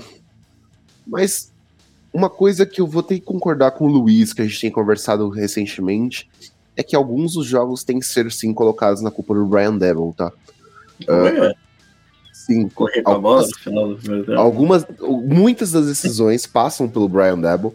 Uh, por mais que o Mike Kafka chame o ataque, é óbvio, é nítido que não só as, algumas das jogadas, mas como o temperamento dele com os jogadores em dados momentos tem afetado muito o time. Ele não tá tendo controle do vestiário como ele tava tendo no ano passado. Então, não acredito que, obviamente, mesmo se os Giants forem nos, nos top 3 piores times da temporada, Debo não vai sair, não vai ser mandado embora. Embora ainda mais por conta do retrospecto de Coach of the Year ano passado e porque ele é amigo do Joe Shin. Pode falar, Fraco. Tem um head coach que eu acho que vai ser demitido, que eu acho que muda essa situação, hein? Talvez. talvez mude. Hélio Rabugento, sabe? É, tal, talvez. Talvez, talvez mude muitas situações relacionadas a isso. Pode acontecer. Acho mais provável, quando a gente falar desse, desse, cara, a gente, a gente, cita mais esse assunto. Mas enfim. uh, Commanders são para mim os favoritos. Os Giants. Uh, com Taylor ou não, ou com Jones, ainda tem muitos problemas na linha ofensiva, tá? Andrew Thomas tá praticamente fora do jogo, uh, Evan Neal provavelmente fora do jogo, John Michael Schmitz fora do jogo, ou seja, mais um, uma linha ofensiva completamente repleta de reservas para enfrentar uma linha defensiva dos Commanders que é absurdamente forte, assim, por mais que os Commanders tenham tido problemas na secundária, quando a linha, a linha do, dos, do, de Washington pressiona, ela consegue fazer milagres e até a secundária consegue ter bons jogos. O ataque tem problema dos Commanders tem problema na linha ofensiva também, que tem até cedido muito sexo do Sam Howell, que tem atrapalhado muito ele. E a defesa dos Giants fez o melhor jogo da temporada contra os Bills, né? Conseguiu pressionar com o Kevin Thibodeau, com, com, com seus defensive linemen, uh, mas a secundária deu muitos tiros no pé. Do Jackson, principalmente. Então, assim, em questão de quem vai errar menos, eu acho que os Commanders vão errar menos e vão sair vencedores dessa franquia. Os Giants vão para um recorde de 1-6. É isso, hoje sem pistolada do Lucas, só com o árbitro, né? Uma leve pistolada com o árbitro. Não, a vontade que eu te. O árbitro não. eu não xinguei aqui porque a nossa é uma live de família, tá? Sim. Porque aquele cara estava extremamente mal intencionado. É. Ele não pode dizer que ele não viu a jogada. O cara tava nem a dois metros do lance, de frente pro lance. Uma, é, uma peça e a camisa, Você vê a camisa puxando, oh, na, era visível. Que isso? Pior não, que o lance anterior. Foi cara, foi muito bizarro. Exato. Eu fiquei olhando absurdo. pra tela da TV no final do jogo, eu fiquei, mas é. ué... Foi muito absurdo. Cara, não tem como falar que se fosse os Bills contrário, os Bills atacando, ele não ia marcar. Ele foi totalmente mal intencionado. Hum. Não, e, e, fica o registro aqui, porque muita gente depois desse lance, até pessoas novas na NFL perguntando: ah, por que, que não pode revisar essa jogada? Recentemente a NFL fez isso, né? Colocou a revisão do Pass Interference. Uhum. E não deu certo porque eles não mudavam nenhuma chamada, né? Eles, é, ficou subjetivo, o né? corporativismo ali que rolava fazia com que não tivessem é. É, Na verdade, a, a, a, regra era do head coach poder challenge, né? Mas no final é, do jogo, isso, isso, isso. a arbitragem lá de cima poderia ter. Eu acho que se tivesse marcado. Bom, não sei, né? Se dá para voltar ali ou não, mas. Sei lá. Poderia, muito... né? Porque se a gente comparar com o futebol, né? Que o futebol também tem isso daí de, é, de ter algumas jogadas mais subjetivas, como é o hum. caso do pass interference, né? De análise e tal. E realmente, no futebol me incomoda um pouco, né? Algumas reversões que o VAR faz por análises subjetivas. Mas quando é um negócio muito escancarado, como foi esse lance. É, Ai, pega mal, é né, gente? né? Vamos pega lá. É, é. Sabendo que tem o um vídeo para você ver o lance e não pode fazer nada, é. É, infelizmente a NFL tem os seus favoritos e os Bills encaixam nessa de favoritos recentemente. Tem certos times que a NFL quer ver nos playoffs, né? Vamos ser bem claro. Tem ah, gente, querendo times... ou não, a gente tem que olhar ali o que, que vai dar audiência. É, né? o que, que vão dar mais audiência, então tem uma certa ajudinha por fora. Né? Vamos, vamos, vamos, vamos falar o português claro, vamos ser honesto aqui. Se fosse do outro lado, sabe? Não teria marcado. Se fosse o, o, o, lá, Houston Texans ali, ele teria levado, jogado três flags ali na hora. Mas como é com o Buffalo Bills, precisando de vencer, o New York Giants vai fazer nada esse ano, e é, deixa quieto. Né?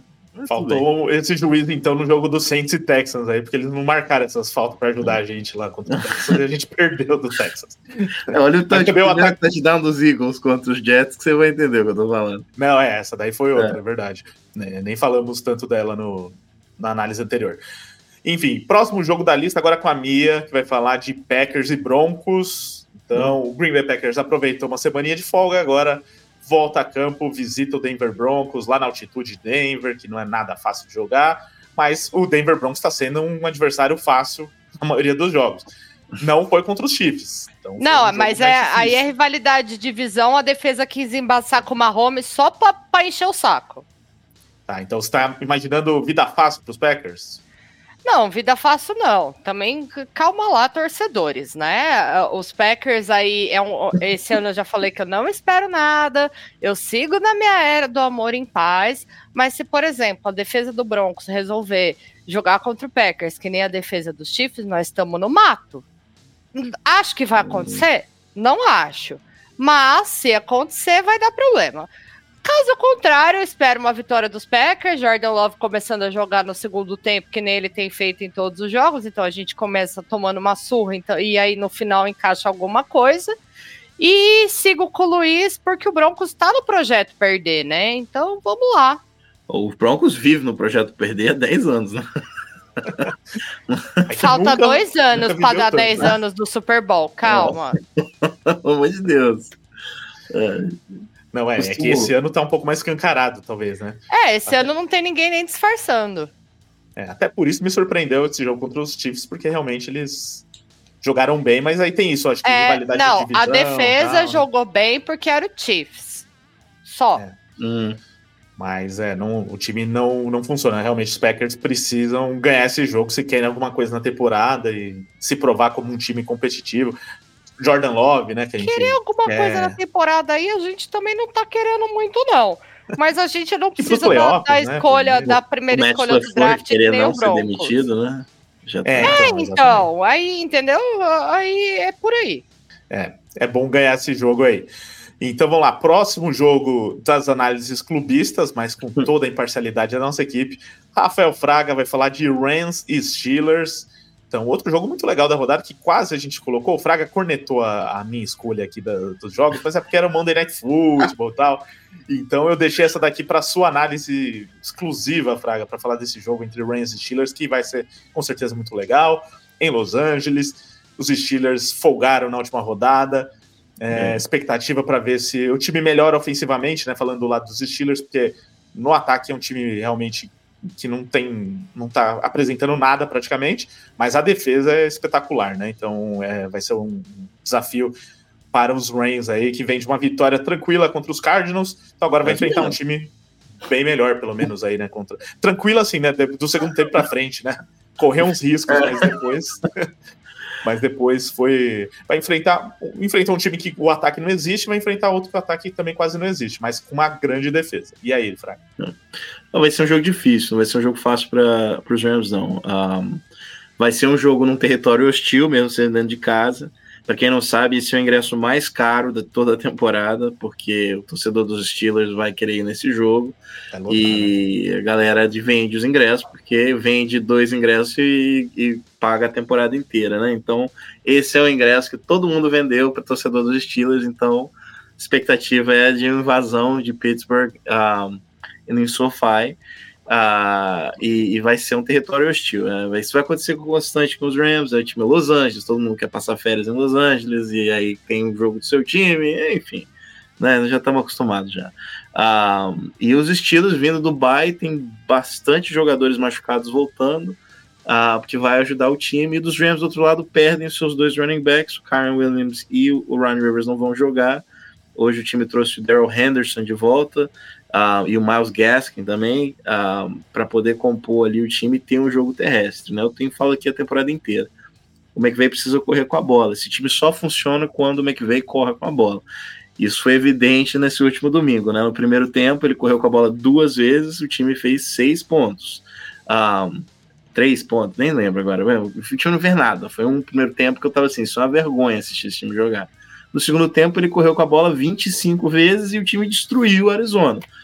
Né? Foi de duas jardas para 147 jardas no jogo terrestre. E aí abre o time inteiro, abre espaço para o Matt Stafford jogar, abre espaço para o Cooper Cup, para o Kanakua, o time começa a render mais e aí consegue descansar também na defesa, porque o grande problema dos Rams nessa temporada é, tem sido isso. Foi assim contra os Eagles, foi assim contra os 49ers e foi assim contra os Cardinals no primeiro tempo também. A defesa fica em campo por muito tempo, aí devolve a bola para o ataque, o ataque vai em dois minutinhos devolve a bola para a defesa e aí continua cansando a defesa. Então os Rams precisam controlar a posse de bola.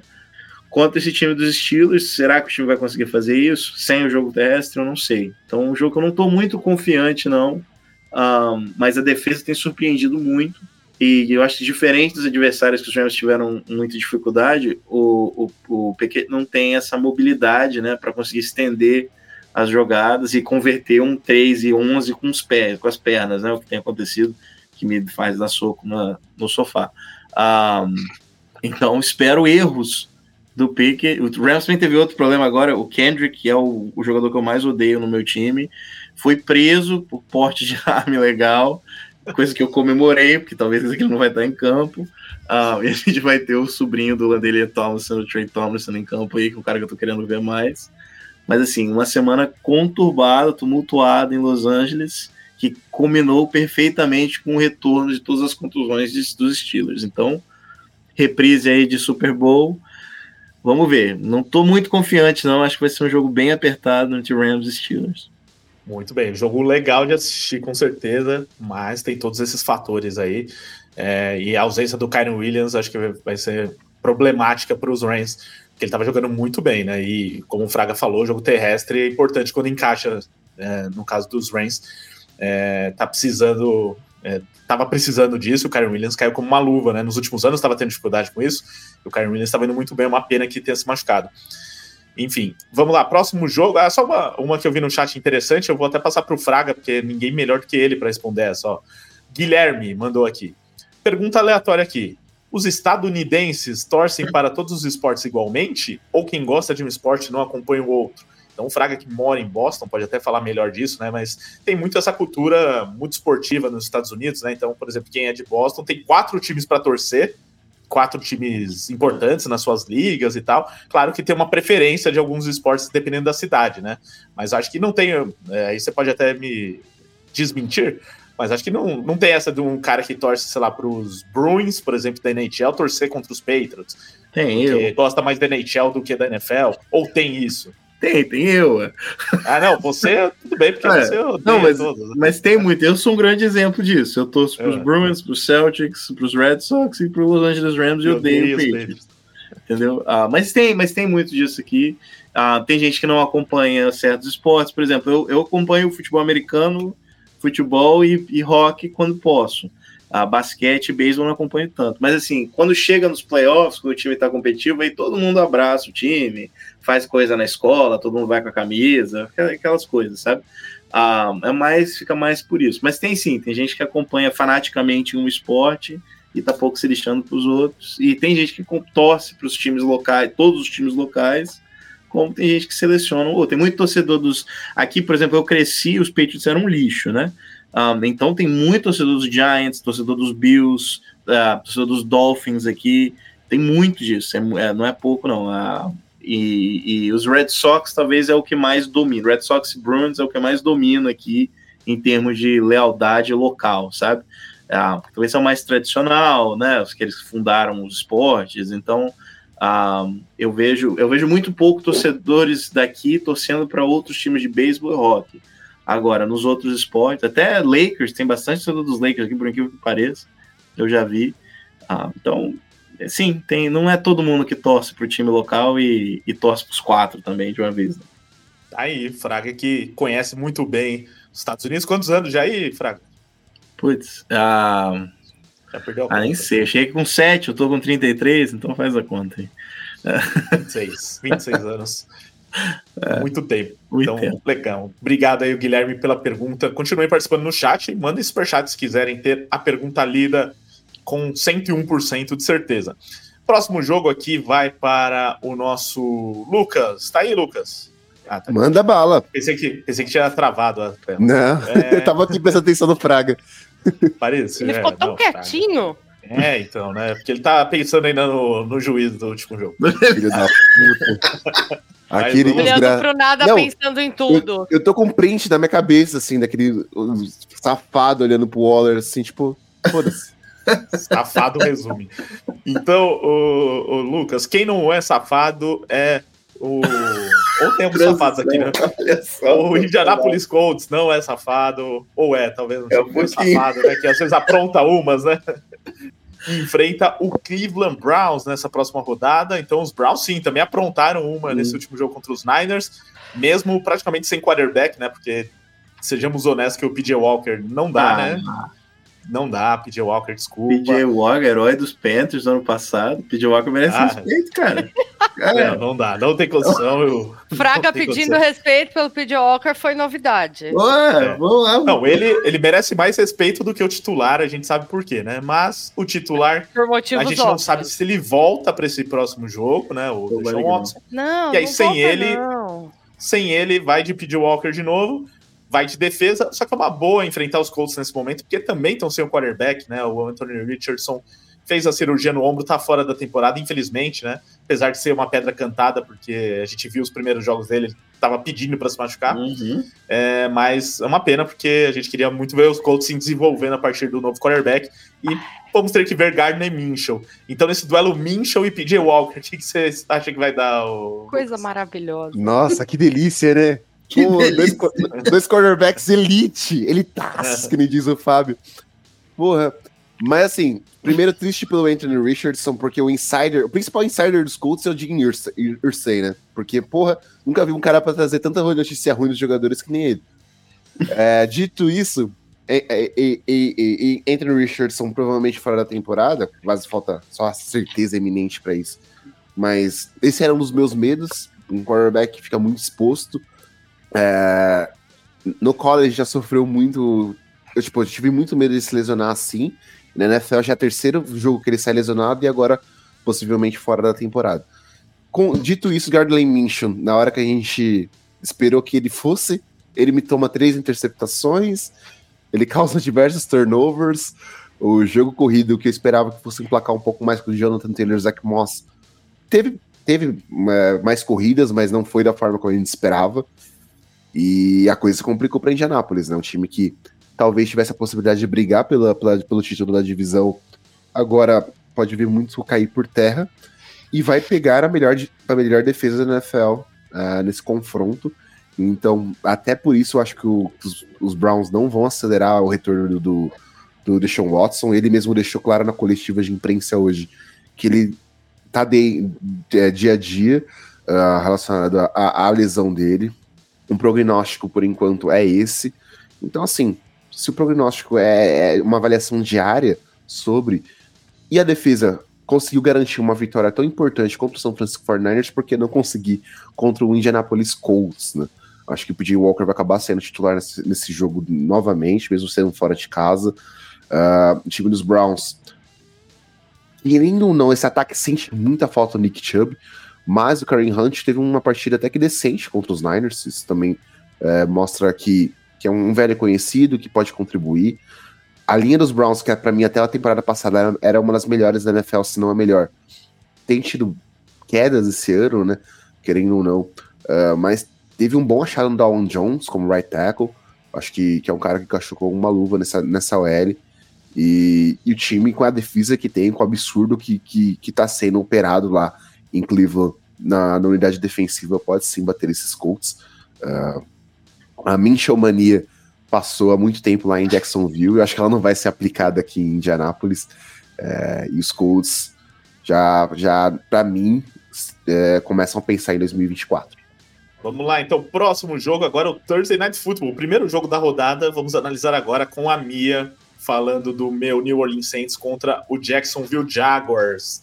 É, então, os Saints que perderam de um time da AFC South na última rodada, vão enfrentar outro time, um time até melhor né, do que os Texans.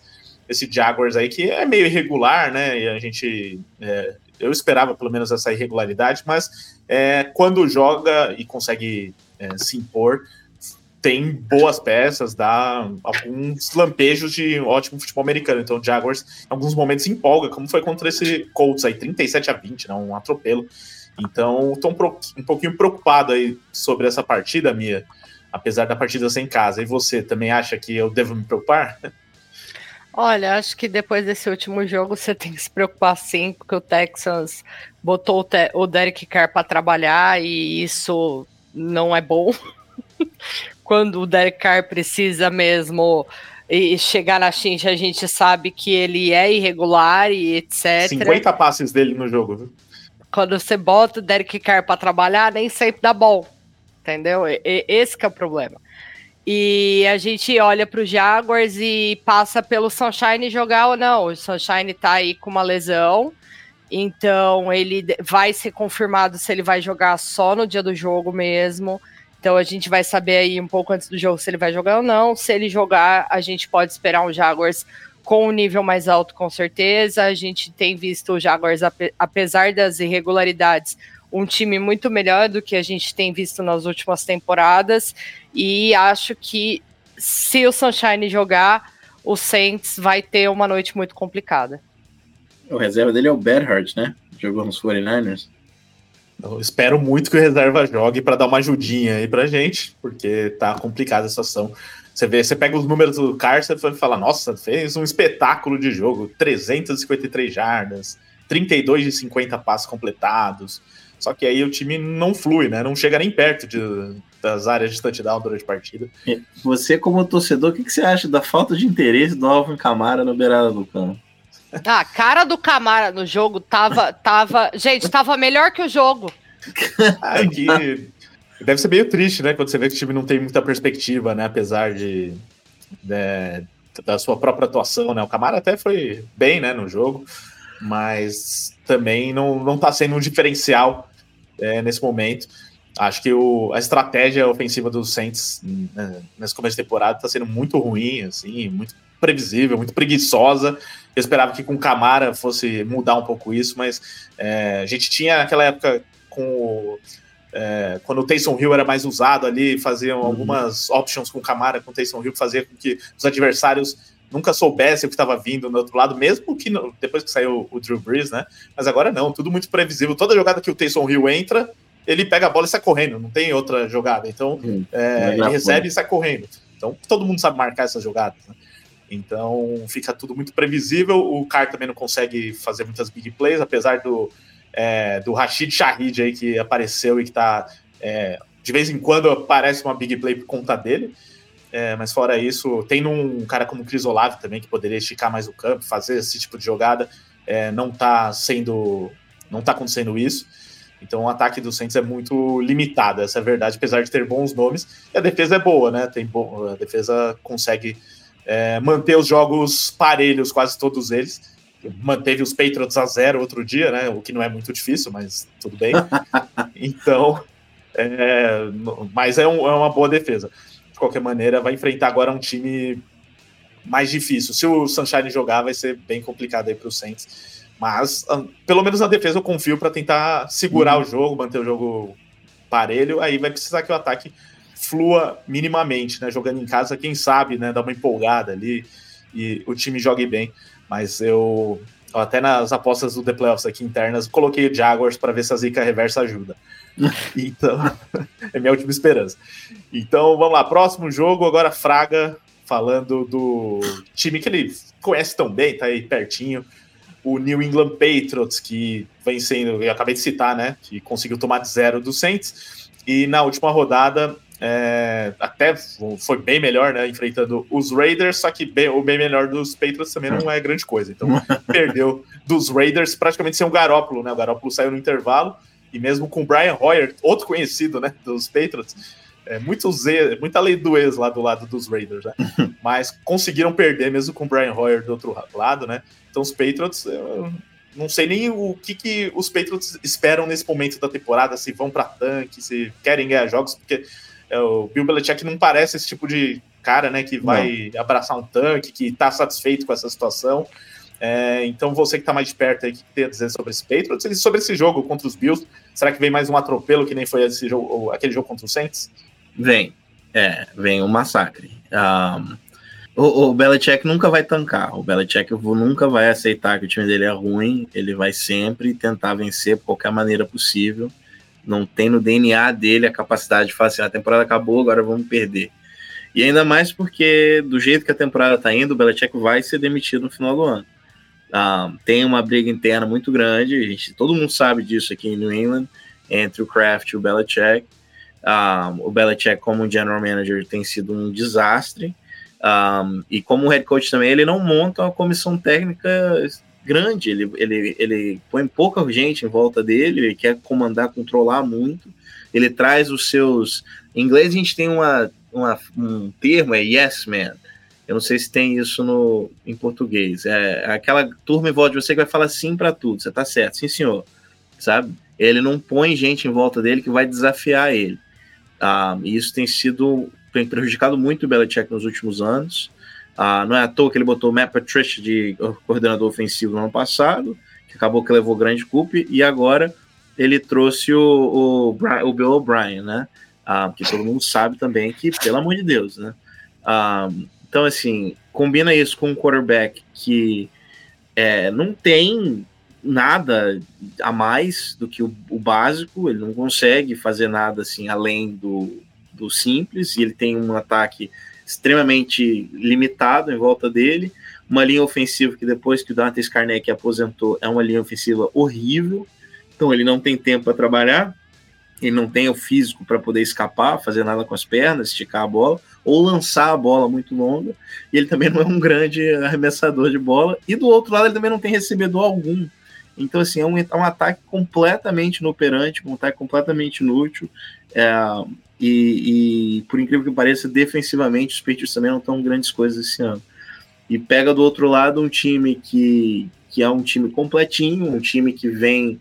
E, e assim, muitos times divisionais aqui têm aquilo entalado, né? Os Patriots por tantos anos dominando, então eles querem pegar os Patriots, tirando os Jets, que, que é, né?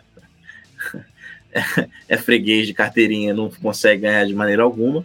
Os outros querem arremessar mesmo, amassar os Patriots, e, a gente tem visto muito isso, esses confrontos Bill Patriots, Bills Patriots, e nesse final de semana não vai ser diferente, mesmo com o jogo aqui no Gillette Stadium, o Gillette Stadium esse ano não tem sido fator qualquer uh, para, para New England, Buffalo ainda deve carregar torcedores para cá, então tem a contusão do Josh Allen, que eu não acho que ele vai tirar ele do jogo de maneira alguma, mas Buffalo com sua defesa amassando o Mac Jones, amassando os Patriots, e um ataque que vai conseguir pontuar, vai conseguir controlar a posse de bola, eu acho que vai ser um jogo muito semelhante àquele confronto dos playoffs de dois anos atrás. É, quem diria, hein? New England Patriots com um dos piores times da temporada é, na briga direta ali por escolhas do draft no ano que vem. Então, próximo jogo vai para o Lucas que será que vai falar de um jogo melhor do que Browns e Colts? Talvez. Esse Bucks uhum. e Falcons aí, uhum. dois times que no começo da temporada ninguém dava muita coisa, nesse momento pelo menos estão ali na briga, né, por alguma coisa dentro da, da divisão, né? Então, é, pelo menos é um confronto direto para essa divisão, porque um, um dos times da divisão tem que ganhar essa divisão e vai para os playoffs. Alguém tem que né? vencer, né? Pelo amor de Deus. que ganhar. É. Então alguém vai ganhar esse jogo. Quem que vai ser, Lucas? Sinceramente falando, olha, as coisas ficaram feias pra Tampa nessa última partida, hein? Esse jogo corrido dos Buccaneers é, é, é assim, né? Mike Evans para mim não tá 100% ainda, e isso é um problema muito grande.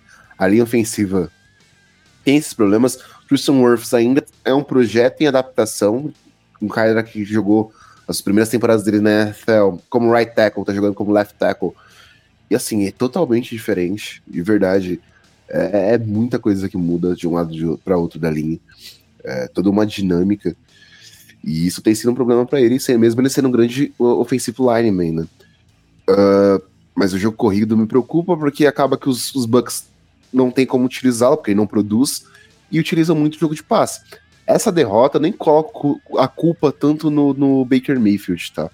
Acho que teve situações que passaram sim por ele, mas algumas decisões do Todd Bowles também deixou de acreditar no time, mas essa linha ofensiva mais o jogo corrido foi o principal problema no ataque. E, e a defesa teve um dado momento que ela cansou de ficar em campo.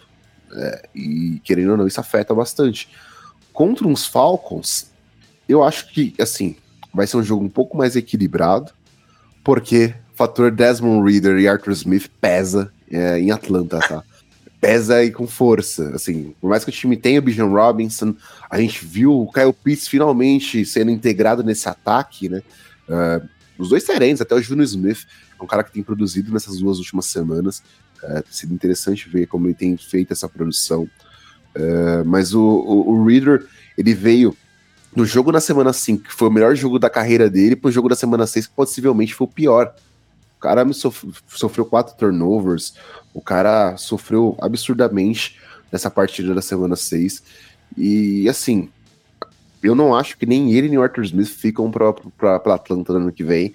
Os Falcons, que tem uma defesa muito boa, uh, que conseguiu de fato forçar sacks, forçar turnovers nessa última, nessa última rodada, mas se ficar somente dependente da defesa e o ataque, mesmo com playmakers explosivos, não conseguir produzir por conta do seu quarterback, vai ser muito complicado vencer esse jogo em Tampa. Hoje eu diria que os Falcons vencem. Né? O meu palpite ainda seria os Falcons, apesar de Desmond Reader. É, apesar de Desmond Reader, tem que pontuar muito bem isso, porque o Reader, pelo amor de Deus, também? É, vamos lá, próximo jogo agora com a Mia, falando, já que ela tá de Raiders, ela vai falar de Las Vegas Raiders e Chicago Bears. É, jogo em Chicago, os Bears que já não vinham bem, e ainda perderam Justin Fields, talvez é, fique algum tempinho fora aí também com uma lesão no polegar. E aí, se a coisa tava ruim com Justin Fields, imagina com o Tyson Bagent, que entrou na última partida. É, até arrumou um touchdown, né? Correndo com a bola e tal, né? Tá, vai tentar alguma coisa é, uhum. na ausência do Justin Fields. É, enfim, né? Mas uh, se o objetivo dos Bears era perder jogos, tá aí, tá uma, uma tá oportunidade a mais para isso, né? Tá para perder. Aí vai enfrentar um Raiders que esse assim tá tentando ganhar, né? E conseguiu ganhar dos Patriots, tentando se recuperar na temporada e brigar por alguma coisa. É, mais uma oportunidade boa para os Raiders, hein, Mia? Não, o Bears, o Bears já estava numa situação pelo, pelo Caleb Williams, né? Tá indo muito bem, funcionando. Agora que o Justin Fields machucou, então segue firme e forte no projeto. O Raiders veio de uma bela vitória contra os Patriots, não que isso seja algo difícil, tá? Mas a gente vê, vê aí peças interessantes. A questão entre Garópolo e Royer é não atrapalhar o jogo. Faz o feijão com arroz e, e, e confia ali que não precisa de mais que isso para ganhar do Bears. A gente, no lado defensivo, a gente tem o Crosby jogando muito bem a gente viu que ele, o que ele vem fazendo né, no, nos últimos tempos, e nesse último jogo, principalmente, ele apareceu muito bem também. Então, assim, se o Bears estava querendo perder jogos, como você falou, tá funcionando e vai seguir assim, porque é mais uma derrota por conta do Bears. Não importa se o jogo é em Chicago ou coisa nenhuma, a torcida de Chicago já não tá, já tá entre bêbados no estádio, abandonando o estádio no meio do jogo e não indo para o estádio. Então, não vai fazer muita diferença. É, e bem lembrado, né, sobre o Garópolo, esqueci né, desse detalhe. Então pode ser um duelo de dois quarterbacks reservas, mais um duelo excelente aí agora entre o Bagent e o Brian Hoyer, olha só, hein? Típico jogo de que quem perde é o torcedor. Esse é o jogo para não levar né, desse quarterback. É o tipo, é aquele quarterback que a gente joga no Google porque não faz ideia é. qual é a cara. Quem é esse homem? Da onde surgiu esse rapaz, né? É, ele foi eu não draftado. Nem o nome dele, só jogar no Google. É B-A-G-E-N-T, Tyson Bagent, que ele esse ano ele, ele é calouro não draftado, né? Então Porra, você vê o nível é, do cara. Maravilha. É, vai, vai ser ótimo, confia, Bears. Quem sabe é o novo Brock Purdy aí. Só que pior, o Purdy ainda foi draftado, né? O pois é. é. Se tem uma coisa boa no Chicago Bears, só para não deixar passar, essa coisa chama Cairo Santos, hein? Esse sim, é, 100% na temporada ainda em field goals e extra points. Se não me engano, o único ah, kicker 100%. O Cairo é o zica das bicudas é maravilhoso. Mas também não tem muito extra point para chutar, né? É, não, extra point não tem muito. Mas uh, field, eu tô vendo até que ele tem quase o mesmo número de field goals e extra points. Né? Tá? Eu ia te falar, nem, nem tanto field goal, porque não chega. É, então. Mas não fala assim, tá coitado. Não, Cairão, a gente te ama. Não, é. Só, Não, é, eu tô falando com do- certeza. do- Fields Inclusive, mesmo, do assistam o, o, o especial do Caio de 10 anos na Liga, que é sensacional. É isso, da ESPN, né? Então vamos lá. Último jogo da lista fica pro Fraga, falando dos rivais de divisão dele. Seattle Seahawks e Arizona Cardinals. Cardinals ele viu de perto aí, viu a desgraça que é, mas mesmo assim deu um trabalhinho pros Rays. E, e dos Cardinals, vale dizer, né? Também não vai jogar, mas o Kyler Murray voltou a, a treinar, né? Matou o menino na live ao não tava vivo. esperando essa, né, Fraga? Não tava. Mas É é, ruim, desgraça. não sei. Nossa senhora, Chegou no time ruim. contrapé, Ricardo. E time É. Mas o, o Kyler Murray voltou a treinar, né? Nessa semana. Não deve jogar essa partida, mas talvez volte durante a temporada. Aí não sei qual vai ser o projeto dos Cardinals, se vai ser- se vai ser colocar É, ele do jogar, né? É, não, mas pra ver se, tipo, ah, vamos dar uma última chance dele provar que deve ser o quarterback, ou então, se jogar mal, beleza, porque aí a gente vai pro, pro outro quarterback ano que vem. Enfim, mas não vai jogar essa partida, vai de novo o Dobbs. E esse Seahawks que perdeu para os Bengals ali num jogo em que os dois ataques não funcionaram. Tá? Eu esperava muito mais dos ataques, até na live anterior falamos do duelo de wide receivers e tal. Então, o ataque dos Seahawks deixando a desejar. É, O que, que você está esperando desse jogo, Fraga? Ah, eu tô esperando um jogo feio. Ah, porque de um lado você tem uma equipe de Arizona que por sinal é muito bem treinado, tá? O Gannon parece ser um, um ótimo head coach, tá fazendo um excelente trabalho lá, mesmo com a peça. Ele só não sabe incentivar, né? Mas é um excelente head coach. É, é, ele parece um cara meio, meio doido, meio, meio aquele cara meio chato. É o Michael Scott, sabe? É, é o Michael Scott da NFL. Ah, mas ele, mas o time é bem treinado, isso ficou bem evidente. Ah, mas é um time que não tem armas, né? O Dobbs surpreendente, eu acho que o Dobbs vai ser aquele novo melhor reserva da liga, sabe? Quarterback reserva, aquele quarterback reserva de luxo. Ah, muito bem atleticamente com as pernas, né? Ele resolve bem. Ah, mas é um time que, que como eu falei, não tem, não tem aqueles jogadores de é, é, aquelas armas, né? jogadores skill positions, né? Não tem recebedor. O Brown, eu não vi o Brown em campo, pra você ter ideia. Um, o Zach Ertz recebeu um passe só para manter o recorde dele de jogos com passe, porque ele não fez absolutamente nada no jogo também, no jogo passado. É um outro cara também veterano, que já não, não encaixa no que os Cardinals. Os Cardinals estão querendo renovar o time, tem uns caras lá muito veteranos.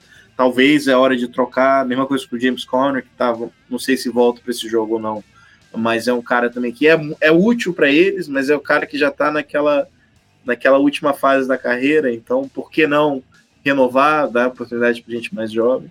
Defensivamente é um time que na, na, linha de frente é forte, porém a secundária é horrível. Um, então vai ter espaço para o Seahawks poder se aproveitar disso. Um, e é um time também, como foi, ficou evidente no segundo tempo, se você correr para cima deles, eles vão sofrer, eles não vão conseguir segurar. E Seattle tem dois grandes, ótimos running backs lá, uh, o Kenneth Walker e o Charbonnet também, que é o calor que chegou lá. Então o Pete Carroll acredito que vai usar muito desse jogo terrestre para conseguir controlar a posse de bola e abrir os jogos, uh, o jogo aéreo, né? O problema no jogo aéreo é que você tem Dino Smith, que é um quarterback extremamente limitado, e o DK Metcalf, eu acho que ele, ele, ele é meio que Dennis Rodman mesmo, não só em aparência, né? Mas eu acho que psicologicamente, eu acho que ele é, ele, ele é um pouco doido, um, um pouco descontrolado em campo, coisa que você não quer do seu wide receiver. A gente já tem muitos exemplos de wide receivers descontrolados que uma certa hora não vale a pena você ter ele mais no time, né? E eu vejo uma coisa que eu não gosto, uh, ainda mais, por exemplo, eu treino meus meninos jogando futebol americano, uh, eu, eu, eu vejo moleque jogar, e assim, jogada suja, eu acho que não cabe no jogo, sabe? O jogo já protege demais para não ter contusão, ter essas coisas. E você tem um cara dando porrada nos outros uh, fora de jogada, sabe? Dando. Ele fez isso no jogo contra os Rams, ele fez de novo na semana passada. Depois da jogada, o cara, o cornerback tá de costas, ele vai lá e dá uma porrada no cara, sabe? Isso machuca o jogador. Não é coisa que eu quero ver na liga, não é coisa que eu quero ver meus filhos e os meninos que eu treino vendo na televisão, se vendo como exemplo. Uh, e ele fala demais também, fala muita merda. E, e não é grandes coisas também. Então, assim, falando isso, para mim, DK Metcalf foi um bosta na liga. E, e, não é porque ele joga com um rival, não, é porque realmente o tipo de atitude que ele tem, eu acho que não cabe na liga. Então, uh, assim, mais uma vez ele me decepciona fazendo o que ele fez semana passada. Enfim, uh, como o jogo é em casa e como os Cardinals é um time extremamente limitado, eu acho que esse jogo terrestre vai encaixar e Seattle vai conseguir vencer esse jogo sim, com um certo conforto, talvez por dois tempos, né? Os Cardinals façam alguma coisa, complica aí, mas no último quarto, como a gente tem visto, eles entregam a paçoca e Seattle abrem uma, uma boa vantagem e vence o jogo, acho, com uma certa tranquilidade. O jogo da NFL é muito longo, né? Para os Cardinals, pelo menos. Assim como a nossa live, sempre muito longa, mas ó, deu aqui duas horas com muito debate, conseguindo falar de todos os jogos da rodada.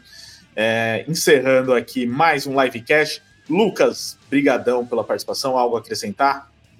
Ah, só agradecer ao Fraga, a Mia, mais um livecast ao lado dessas lendas. Valeu, Ricardo. Um abraço a todo mundo que assistiu a gente ao vivo até aqui.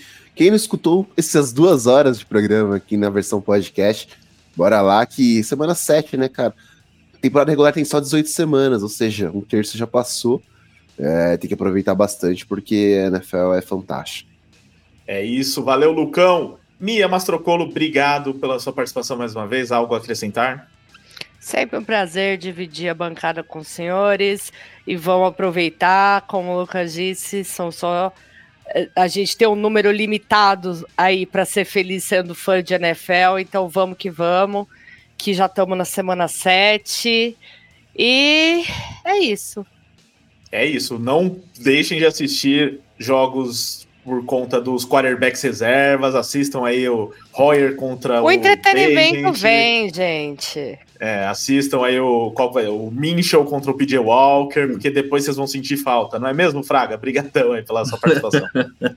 é, isso aí. E às vezes o jogo que a gente menos espera acaba sendo mais divertido, é, né? Então, exato. acompanha aí, é sempre bom, é sempre divertido. Obrigado aos senhores e à senhora por participar comigo aqui, é sempre um prazer. E eu deixo falando, Jared Goff melhor que Brock Purdy. Ihu! Só, só faltava essa mesmo para fechar. É, é para fechar de, o ouro, né? Chave de ouro. Não, mas é melhor com isso do que ele tava descendo a lenha no Metcalf. Pelo menos agora foi ali num um comentário de uma análise boa, né? De, de, elogios, de elogios. Opa! De elogios.